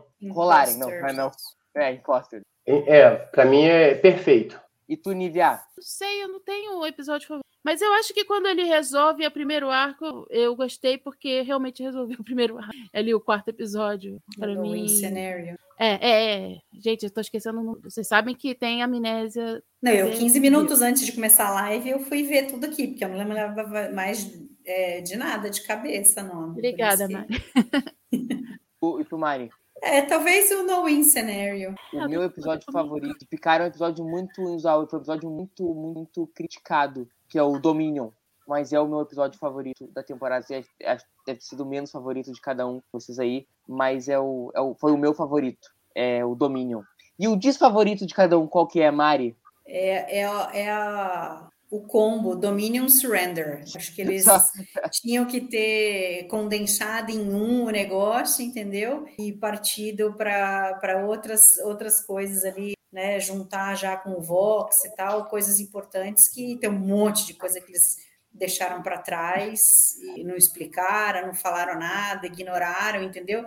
E ficaram cozinhando nesses dois episódios que eu acho que foi bem ruim viu como a plura, o pessoal, a pluralidade de ideias do TV ao vivo. O meu favorito é o desfavorito da Mas você falou mal da Magic, que, ela, que, que o, o Picard resolve chamar todo mundo, chamá-la lá para a nave, e é exatamente aí que acontece É, eu isso. sei, mas o episódio eu gosto por outros motivos. Enfim, se quiser a justificativa, tem 200 horas de TV ao vivo deu, no meio desse episódio. Nívia, o teu desfavorito. Vou acompanhar a Mari. Embora eu tenha que falar que o episódio favorito do Carlos tem algumas coisas que para mim não funcionaram muito bem. Apesar a parte da Ro, da Rolaren funcionou bem para mim, mas ele tem várias coisas ali que teve para mim uma quebra que foi complicada para eu voltar para a série. E aí depois, pouco tempo depois, teve esses dois episódios que a Mari e falou e que é, é como ela disse, tinha que ser condensado, tinha costurado de uma outra forma não render, é, aquilo ali não renderia aqueles dois episódios. Para mim é o, é o, Surrender, para mim é o pior episódio da temporada. Picar. E aí eu queria fazer uma pergunta que aí, aí sim, para encerrar esse primeiro assunto bem rápida. Você não perguntou qual que é o meu, pô? Perguntou? Ah, ah, desculpa, vai lá, Carlão, vai lá então. Tem direito até dois agora, apareceu. Ai, não, daqui a pouco o Carlos vai fazer uma lista aí. Lá, Carlão. Não, eu vou, na, eu vou seguir a, a Meli, do, do, o combo domínio surrender. Cara, a Vadic é insuportável. Jesus é, Maria José. O meu é problema não é a Vadic, tá, gente? É. Só... Não, o episódio é, é, é, são vários problemas, assim, mas a, a Vadic é cansativa e. Eu não suporto a Vadic. E assim, e, ela, a, a, atriz tentou emular um Coringa que não deu certo. E a, a, a, personagem é mal escrita, porque a gente acha que ela é alguma coisa, ela só é estagiária, né? na verdade ela não manda nada. E, e, a gente, e, ela, e a gente fica perdendo tempo, dois episódios com alguém que não manda nada, né? E, e ela é só o capacho do capacho. O Carlão. E, e, a, e a atriz também não aproveita o tempo. Um monte de gente que queria ter esse tempo de tela que ela teve. Uhum. E ela, o, o, apesar de eu, não, não gostar do. Isso, Sabe o seguinte, Carlão? Teve alguém que comentou no TB. Nada contra quem comentou, mas já, já atacando. Falando assim, só pra te retorcer aí, Carlão que a Vadik era o segundo melhor vilão da história de Star Trek, só perdendo pro Khan. Beleza, opinião. É. Cada um, um, A pessoa pode achar. Entendeu? Da mesma maneira que eu acho que é horroroso, tem gente que pode achar. Tudo bem, é do jogo. Não tem problema eu, quanto a isso. Tá bom. O que eu não concordo com o Carlos é com relação à atriz. Eu não acho ela Cansativa. Ruim, não, é, não, não acho. Eu ela, acho ela, o, ela passa o, o tempo todo tentando tentando o emular o, é. o, o, Coringa do Joaquim Fênix. E, assim, do é, papo é, não passa. É como foi escrito. Como foi escrito, não, é uhum. problema da Enfim. Não sei. E aí, eu é, o roteiro não ajuda nada. Pode ser uma atriz excelente, mas o... né, ela ficou perdida ali porque ela tinha aquilo para fazer, né? O, o Capitão Shaw o roteiro hum. não ajuda nada e, e, o pessoal ficou apaixonado por ele. Mas ele teve mais por... coisas interessantes que foram botadas para ele, ele. E ele teve mais teve oportunidade de ficar vivo. Pra ela. ela mas teve 20 anos deu uma baita ideia aqui, ó. Mas com material ruim. Mas enfim, desculpa. A próxima vou... live vai ser o Salvador fazendo um review dessa live. O Murilo, o Murilo falou que era. E eu tô me estendendo. É, é, o Carlão dando palestra. O seguinte. Já que, e aí, no, já entrando no, no, na parte da live, que eu, a gente analisando o contexto da série inteira, eu queria pegar de vocês o episódio favorito de vocês da série. Você pelo Carlos. Cara, a, a, a, segunda temporada não lembro de nada, esqueci, graças a Deus. Paguei da minha história. Primeira temporada, na média, assim, não tem um episódio. Então, eu vou ficar com o episódio da Rolaren, o que eu esqueci, apesar de eu esqueci o nome, Impostores. Imposters. Né? Imposters. Imposters. Porque, assim, é, é um episódio que ele. A gente depois pode falar sobre isso em outro momento, porque já está tarde, mas ele é um episódio que, assim, as pessoas não percebem a importância dele para a série. E ele é todo amarradinho começo, meio e fim, fechadinho, bonitinho é assim, é, você não acha, você pode até não gostar do o, o, nível, mas assim, ele é tudo fechadinho. Assim, eu, eu achei um monte de falha e eu e não quer dizer que porque eu achei que tenho, tá, gente? Eu tenho consciência de que o meu é só é só uma opinião, mas eu consigo listar um monte de falha em vários episódios. Esse episódio da, da ele ele além de ser fundamental para a série, Ele é, ele é de extrema importância para a série. Ele é todo fechadinho, amarradinho, e tem um banho de interpretação da, da, da Michelle Forbes com Picard, do, com, com, com Patrick Stewart. Então, assim, sensacional. Boa, Carlão. Boa. Nívia, o melhor episódio da temporada, da, da série. É. Ah, cara, eu acabo ficando com os dois primeiros episódios. Os, dois primeiros, os primeiros episódios das duas primeiras temporadas. Eu acho que eles começaram muito em cima. O grande problema foi que não conseguiu se manter ali em cima. E aí foi se. Sempre teve -se, uh, muitas quedas ali no meio do caminho, e quase sempre o. Não necessariamente o último episódio, mas tem, é, teve vários episódios muito ruins na, nas próprias temporadas. Ou muito ruins, ou bem abaixo deles. Então, assim, The Stargazer seria o primeiro que eu nunca. É, isso Mas ele já foi lá procurar. Não, vou, vou te falar em, em, dois segundos aqui. Eu queria citar. Remembrance. É, Oi? Que os, Remembrance é o primeiro ah, episódio da primeira. Que eu tenho dois favoritos dentro da série. É o Dominion, que é um, é o talvez. Gosto é gosto, gente. O Dominion, entendeu? Tem gente que gosta de Voyager. Dominion. Eu consegui falar um que não tem quase nada de kill. É. E o outro é o Stargazer, que é o primeiro episódio da segunda temporada também. É, o, é os meus dois favoritos. E Tumari? Eu, eu, eu teria que ter revisto tudo para cravar assim, falar, não, esse aqui foi especial. Assim, não fosse o conjunto da obra da primeira temporada, que do terceiro episódio para frente eu achei muito ruim, o primeiro episódio realmente eu achei fantástico, fiquei apaixonado. Falei, nossa, que coisa maravilhosa! Isso vai ser muito bom. E aí Não o foi. segundo continuou bom, mas aí depois, assim, ó, para mim foi ladeira abaixo, né? E aí é ruim, porque daí conta ponto negativo para algo que era muito bom. Não conseguiram entregar nem 10% que prometeram com, com o episódio. Engatando o que a Mari falou, rapidão, gurizada, o pior da série, para mim, é o ET, não sei falar latim, gente, é o ET em Arcádia, é, é, que é o final da primeira temporada, que olha, vou te contar, era melhor ter ido ver o filme do Pelé. Carlão. Segunda temporada. Tudo. Salva nada. Eu me arrastei para ver a segunda. Eu, eu sou um cara péssimo para prever as coisas. Quando na quarta temporada eu falei, gente, não vai ser a Jurati. E foi, foi, cara, não dá. Nívia.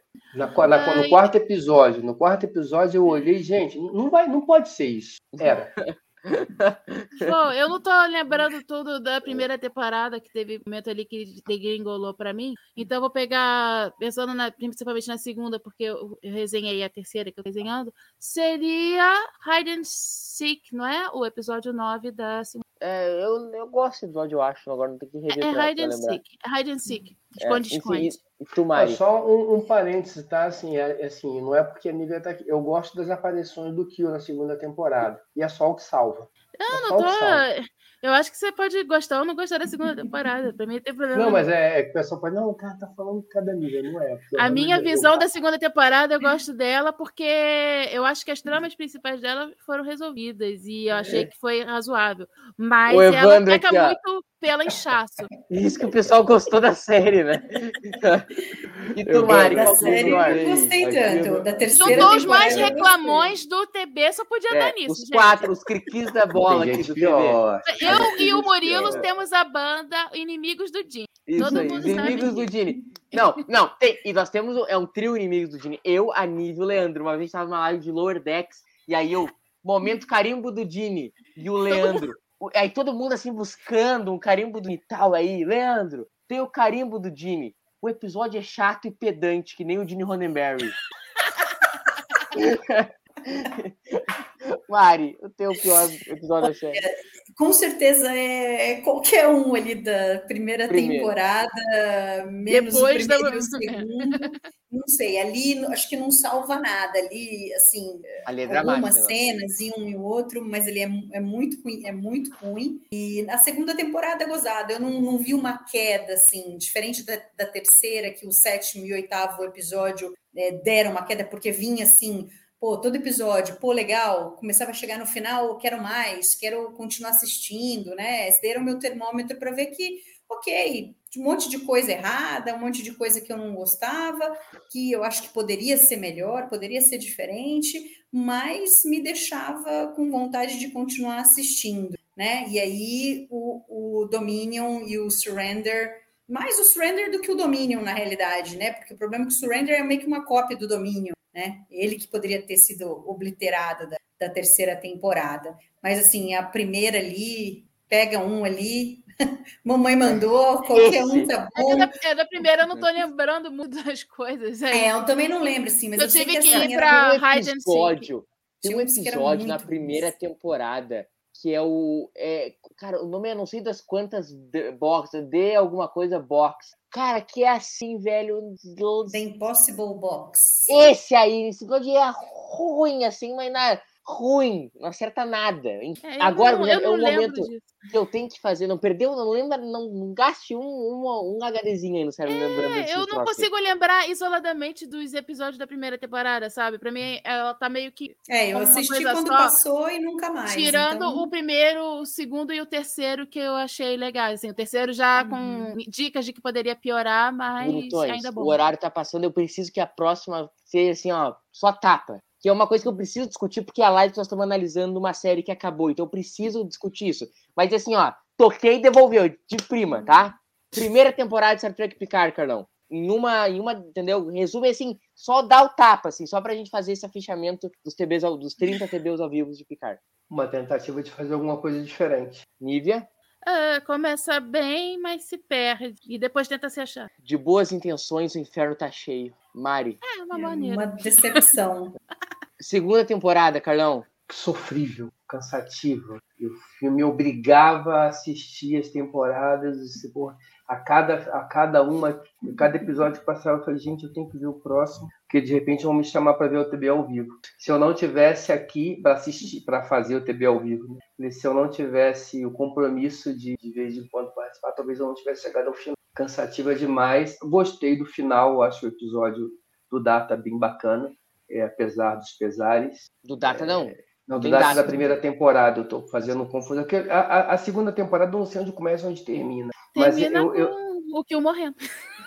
é, mas quando, quando. É engraçado que eu vi o pessoal falando da, da, da, da segunda temporada, que viram o episódio e era sensacional. Quando eu vi o episódio, eu falei, gente, mais Borg, mais anomalia, mais viagem no tempo, de novo. Pode ser sensacional.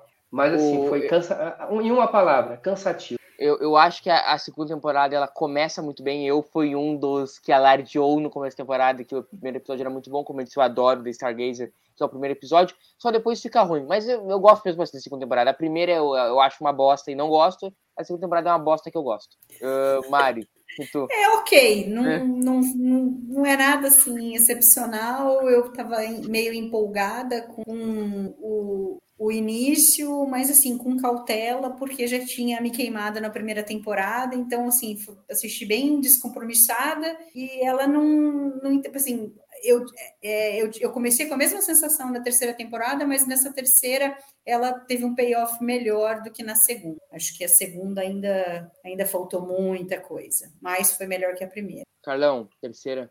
Ah, e eu não vou falar da segunda? Ah, e ó, só pra empatar, eu esqueci um de cada vez, aí agora a nível era última. É o horário, gente. Ó, bora.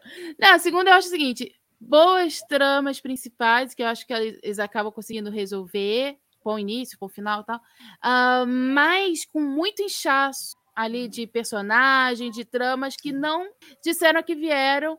Poderia ter passado muito bem sem isso, e talvez os personagens poderiam ter sido mais bem aproveitados, talvez até nessa temporada, interagindo com o pessoal da nova geração, sei lá, porque ficou realmente muito inchado e a gente tanto que a gente falou isso diversas vezes. Pra que isso? Pra que aquilo e tal? E se não tivesse aquilo, a parte do Kill e da Jurati teriam sido mais bem. ah, acho que teriam sido mais bem desenvolvidas ou mais bem ah, exploradas. E tu, ah, Carlão, terceiro, Terceira. terceiro episódio. É, terceira temporada de, de Nova Geração, não, Picard. Mais do mesmo, mas com o que promete. Sim. Eu curti, Nívia. Boa, mas não é Star Trek. Mari. É boa, mas está longe de ficar perto de qualquer outra série de Jornada nas Estrelas. Ah, pessoal, encerrando aqui, se tivesse, a gente, a gente começou até o episódio, a temporada, o- a live falando que era bom, né? Passamos duas horas e meia atropelando a temporada. Todo mundo desiludido É. agora. É, Até- agora Tipo, eu tô achando melhor do que vocês, provavelmente. É, entendeu? Eu Atropelo- cheguei achando pior. depois desse atropelamento de Star Trek Picard temporada 3, não vou transformar lá com um atropelamento, eu queria perguntar pra vocês o que vocês esperam pra encerrar de Star Trek daqui pra frente, porque essa é a primeira série dessa nova era que chega ao fim e fazer duas perguntinhas então. Aí vocês podem dar uma palestradinha maior, já que é a, é a última fala, que é como saímos de Star Trek Picard? A gente foi foi a segunda série, se não me engano, anunciada dessa nova era. É, como vocês conversariam com o eu de vocês lá de, de quando anunciou, vocês estariam satisfeitos? Como nós saímos dessa desse Star Trek Picard? E a segunda é a primeira pergunta é como nós olhamos para trás. E a segunda é co- como fica Star Trek aqui para frente. Vou começar pela Nívia agora para já que eu esqueci ela, ela Pra não dela. dessa vez. É. Ahn, como eu, que eu falaria pra... seria o seguinte, ó, tô anunciando, olha só, Nívia aí de 2019, 2000, sei lá quando. Tô anunciando aí uma série de três temporadas do Picard. Um, você não tá afim de ver agora, mas você vai ver, tá? Você vai ver porque você vai ver o pessoal do TB falando umas coisas legais e você vai achar que vai valer a pena. Ahn, dois, Estão anunciando três temporadas de Picard, mas na verdade são duas temporadas de Picard e uma, e uma avulsa de nova geração, então se prepara. Três, você vai ver o Kill de novo, e isso vale qualquer coisa. Ah, daqui pra frente, gente, eu- é difícil fazer projeção. É, se for The Legacy, eu vou ver, mas eu não tô especialmente em- empolgada para isso. Eu tô empolgada para ver a Academia da Frota, mas eu sei que pode degringolar, porque tudo pode degringolar, isso faz parte da vida. E, sei lá, assim, a gente, é, a gente agora tem tantas possibilidades, né? Porque agora tem as séries, você vai ter os telefilmes, a gente ainda vai ter sessão 31, que também que pode que eu acho que pode ser legal, mas vamos ver como é que vai ser o desenvolvimento disso. Às vezes a gente fica criando expectativa, a melhor coisa é simplesmente deixar aquilo vir e aproveitar o que mandarem pra gente, afinal de contas a gente não trabalha lá para decidir nada. Então é isso, eu acho que que é isso. É, o que eu tô esperando agora é simplesmente ver mais jornada e aí eu vou poder dizer para vocês se eu gosto, se eu não gosto, se eu vou querer resenhar alguma coisa. Tu, Carlão. Relação- Você pode refazer a pergunta, por gentileza? Ah, tu acha que a gente sai mais rico de Star Trek Picard? Como tu vê a contribuição de Star Trek Picard dentro do, do dentro do Star Trek? Porque é a primeira série dessa nova era a concluir, né? Como tu vê esse combo e como tu vê Star Trek agora daqui para pós Star Trek Picard?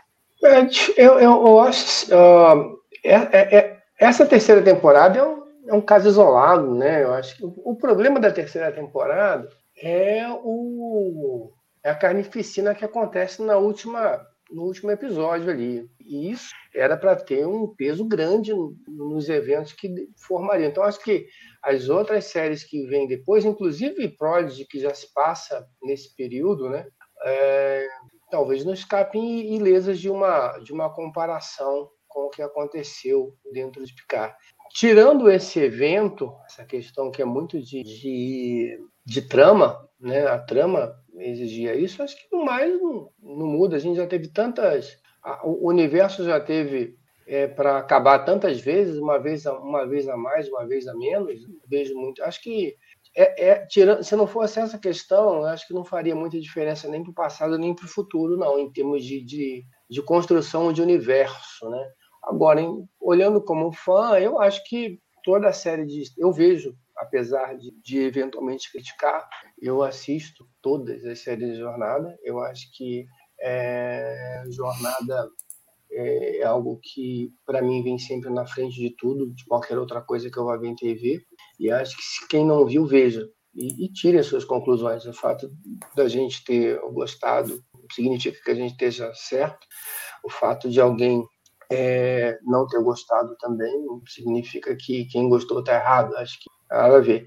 Então, eu, em relação a, a qualquer coisa de jornada, eu, o que já veio, se você não viu, assista. E o que virá, assista também e, e tire as suas conclusões se divirta. Eu acho que essa que é a, a grande, a grande mensagem que a gente pode deixar sempre quando a gente fala de Jornada nas Estrelas. Não vejo que, ah, como, é, como é que fica. Eu, eu, eu tenho uma, teria uma curiosidade de saber como é que esse um ano que foi pós uh, eventos que aconteceram ali e até o desde, segundo descomissionamento da Enterprise que aconteceu na frota lá. Deve ter sido interessante. E tu, e tu Mari? Eu acho que essa nova era Kurtzman como um todo, ela é muito incrível, porque ela reacendeu a chama de Jornada nas Estrelas, ela trouxe muitos novos fãs, né, com o lançamento de Discovery em 2017, né?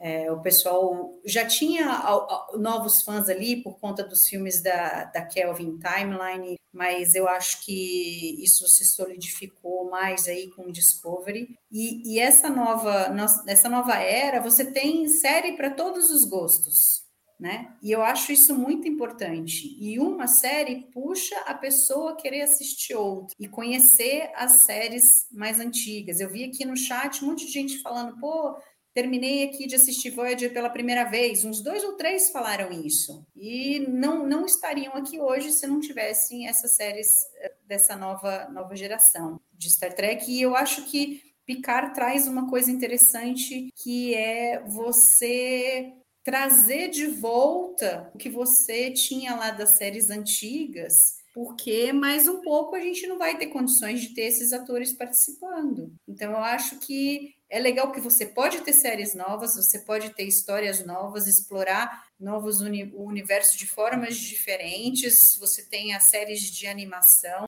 as duas são totalmente diferentes uma da, da outra e são maravilhosas. Para mim, especialmente Prodigy, Lower Decks em segundo lugar ali. Mas você eh, tem aí, Picard traz uma, uma forma de você ter uma série curta você tem três temporadas, então a gente não precisa ficar preso a, um, a uma, uma série com dez temporadas, com sete temporadas. Então, Discovery tem cinco, Picard tem três, não sabemos quanto vai ter Strange New Worlds. Acho que não precisa ter uma fórmula, acho que cada uma pode ter a sua própria identidade, né? E aí, de repente, a gente tem aí um possível spin-off de Discovery com a Academia da Frota, que vai trazer algo novo, que a gente vai ver, ou um spin-off eventualmente de Picard com essa série Legacy, com a Seven, que a gente vai ter personagens que a gente já tinha antes, antigos e né, da, da época de Voyager e agora dessa nova época, né, uma combinação, de repente a gente tem a oportunidade de ver outros personagens, quem sabe de Deep Space Nine, não sei se daria para, de repente, trazer alguma coisa de Enterprise por conta da, da linha do tempo, né? Mas eu acho isso legal. Acho que Picard traz, trouxe essa coisa de que é possível você revisitar aquilo que a gente já viu antes,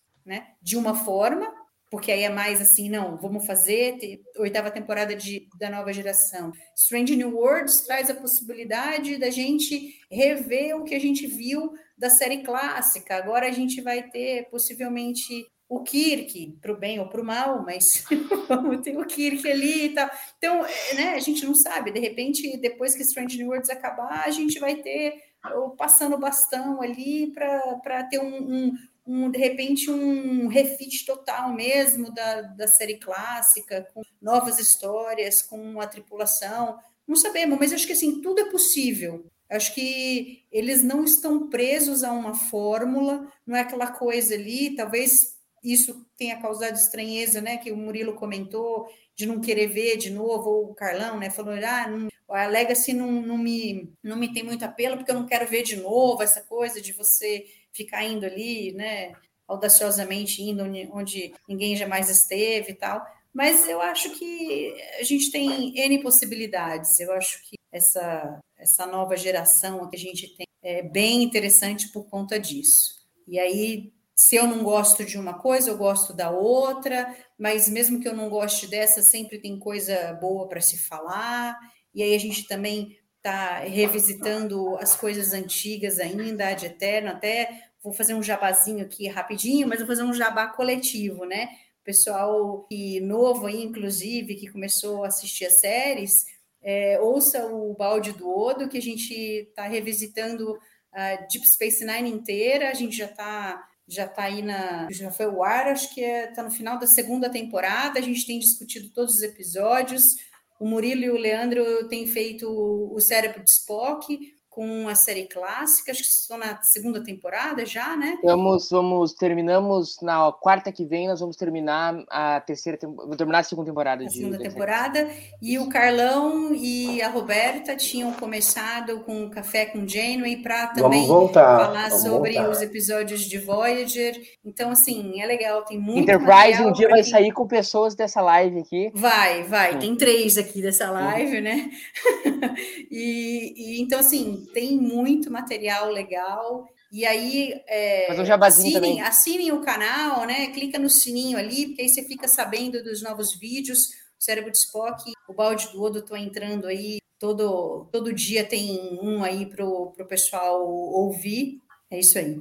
E o pessoal também estava comentando de Star Wars aqui na- nos comentários. A Rede Tech Brasilis também tem o seu podcast de Star Wars, que é o Resenha Jedi, feito por mim, pelo Salvador Nogueira e pelo Gustavo Gobi, que a gente discute semanalmente tudo que acontece na, na outra franquia, que é Star Wars, também que está sempre presente ali, batendo o ponto com Star Wars. Fala, Nível. Tá aí uma coisa que eu gosto muito, e que eu não gosto mesmo de Hum. verdade. TNG não é que eu não gosto, eu só não gosto tanto quanto as outras séries. E Voyager eu tô aprendendo ainda, mas Star Wars não é pra mim. Pode- mas que pode- bom que temos colegas que gostam e querem É. falar e estão produzindo conteúdo com relação a essa franquia É. também.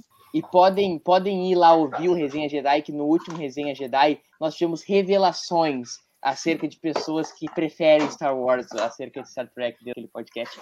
Ouçam e descubram. Olha lá, Carlão com. Isso aí, Carlão. Carlão dos meu. Carlão dos meu.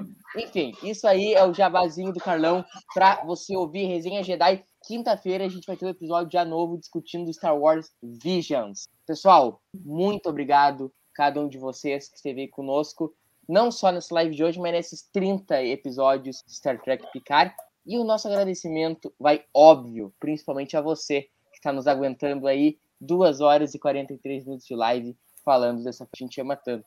Muito obrigado pela presença de cada um de vocês. Uma excelente semana e segunda que vem a gente tem TB ao vivo falando, adivinha do quê? TND. Um abraço para vocês e tchau.